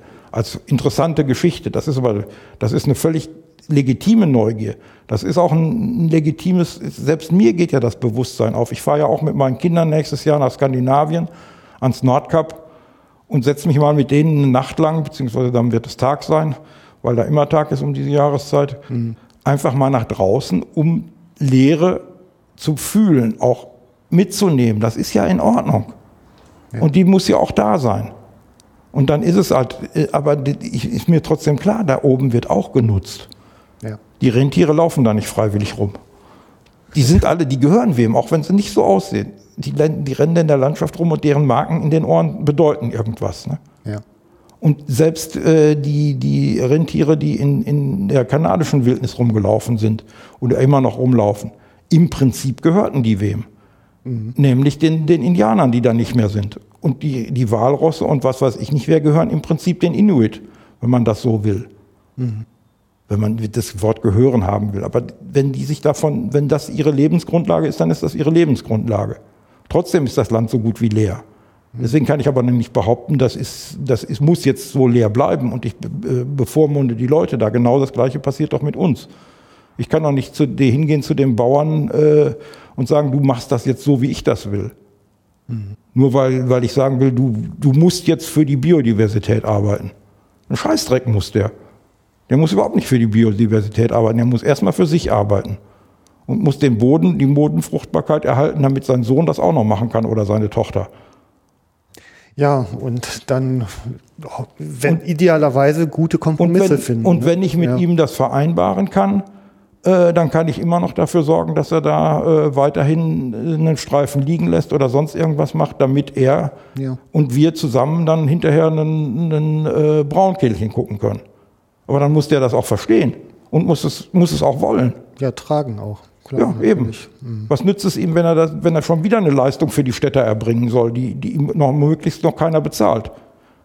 Der liefert ja eh schon die ganze Zeit. Das Land liefert der Stadt. Also das ist sogar eine, das ist sogar eine Erkenntnis, die äh, äh, längst auch in der Soziologie angekommen ist und äh, auch in der Ökonomie völlig klar ist. Hm. Die Stadt verwaltet das Zeug nur noch und verbraucht es nur noch. Also Städte sind im Grunde genommen aus ökologischer Sicht eine Katastrophe, mal, wenn du so willst. Ne? Also, wenn wir schon bewerten, ne?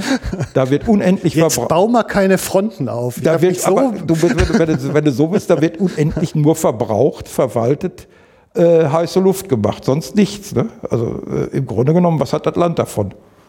Ja, ich sag ja, aber wir Den müssen Dreck. ja die Mauern abbauen. Wir müssen ja gucken, dass die Leute wieder ein Verständnis füreinander kriegen und miteinander gute Lösungen finden. Genau, das ist natürlich die, die Angelegenheit, aber du ja. musst, äh, wie gesagt, die, das hilft aber nur dann, wenn die Leute, die, die die angebliche Ökologie und den Naturschutz vertreten, auch in der Lage sind, endlich zu erkennen, dass sie nichts gegen die Leute unter, äh, unternehmen können. Das ist ja eine Geschichte, die muss einmal aufgebrochen werden. Die dürfen nicht von sich glauben, sie hätten aus ihrer Überzeugung, dass sie die Richtigen sind, die Guten sind, mhm. äh, dass die, die Meinungshoheit und die Meinungsübernahme äh, für alle anderen. Sie dürften für die bestimmen, wie die das Land zu nutzen haben, wie die sich selber zu verhalten haben, was die zu tun oder was die zu lassen haben. Mhm. Aber das ist genau das, was die machen. Ne? Also ich denke, da von dem, von dem Veganer-Tag wollen wir gar nicht reden. Oder von meinem, von meinem Lieblingsthema, wo ich eigentlich herkomme, äh, vom, vom Kormoran, ne? dass man einfach behauptet, es sei Natur, dass dieses Vieh eingefallen ist in unsere Gewässer und die Gewässer leer frisst und die, die ganzen Leute, die die nutzen wollen, zu ihrer Freizeit oder zum, zur Fischerei oder sonst was, müssten das einfach dulden. Das sei nun so. Da ist was in Vorbereitung. Das ist, das ist unfassbar, dass man, dass man so mit den Leuten umgeht. Ne? Siegfried, du hast richtig Druck auf dem Kessel, das finde ich gut. Ja.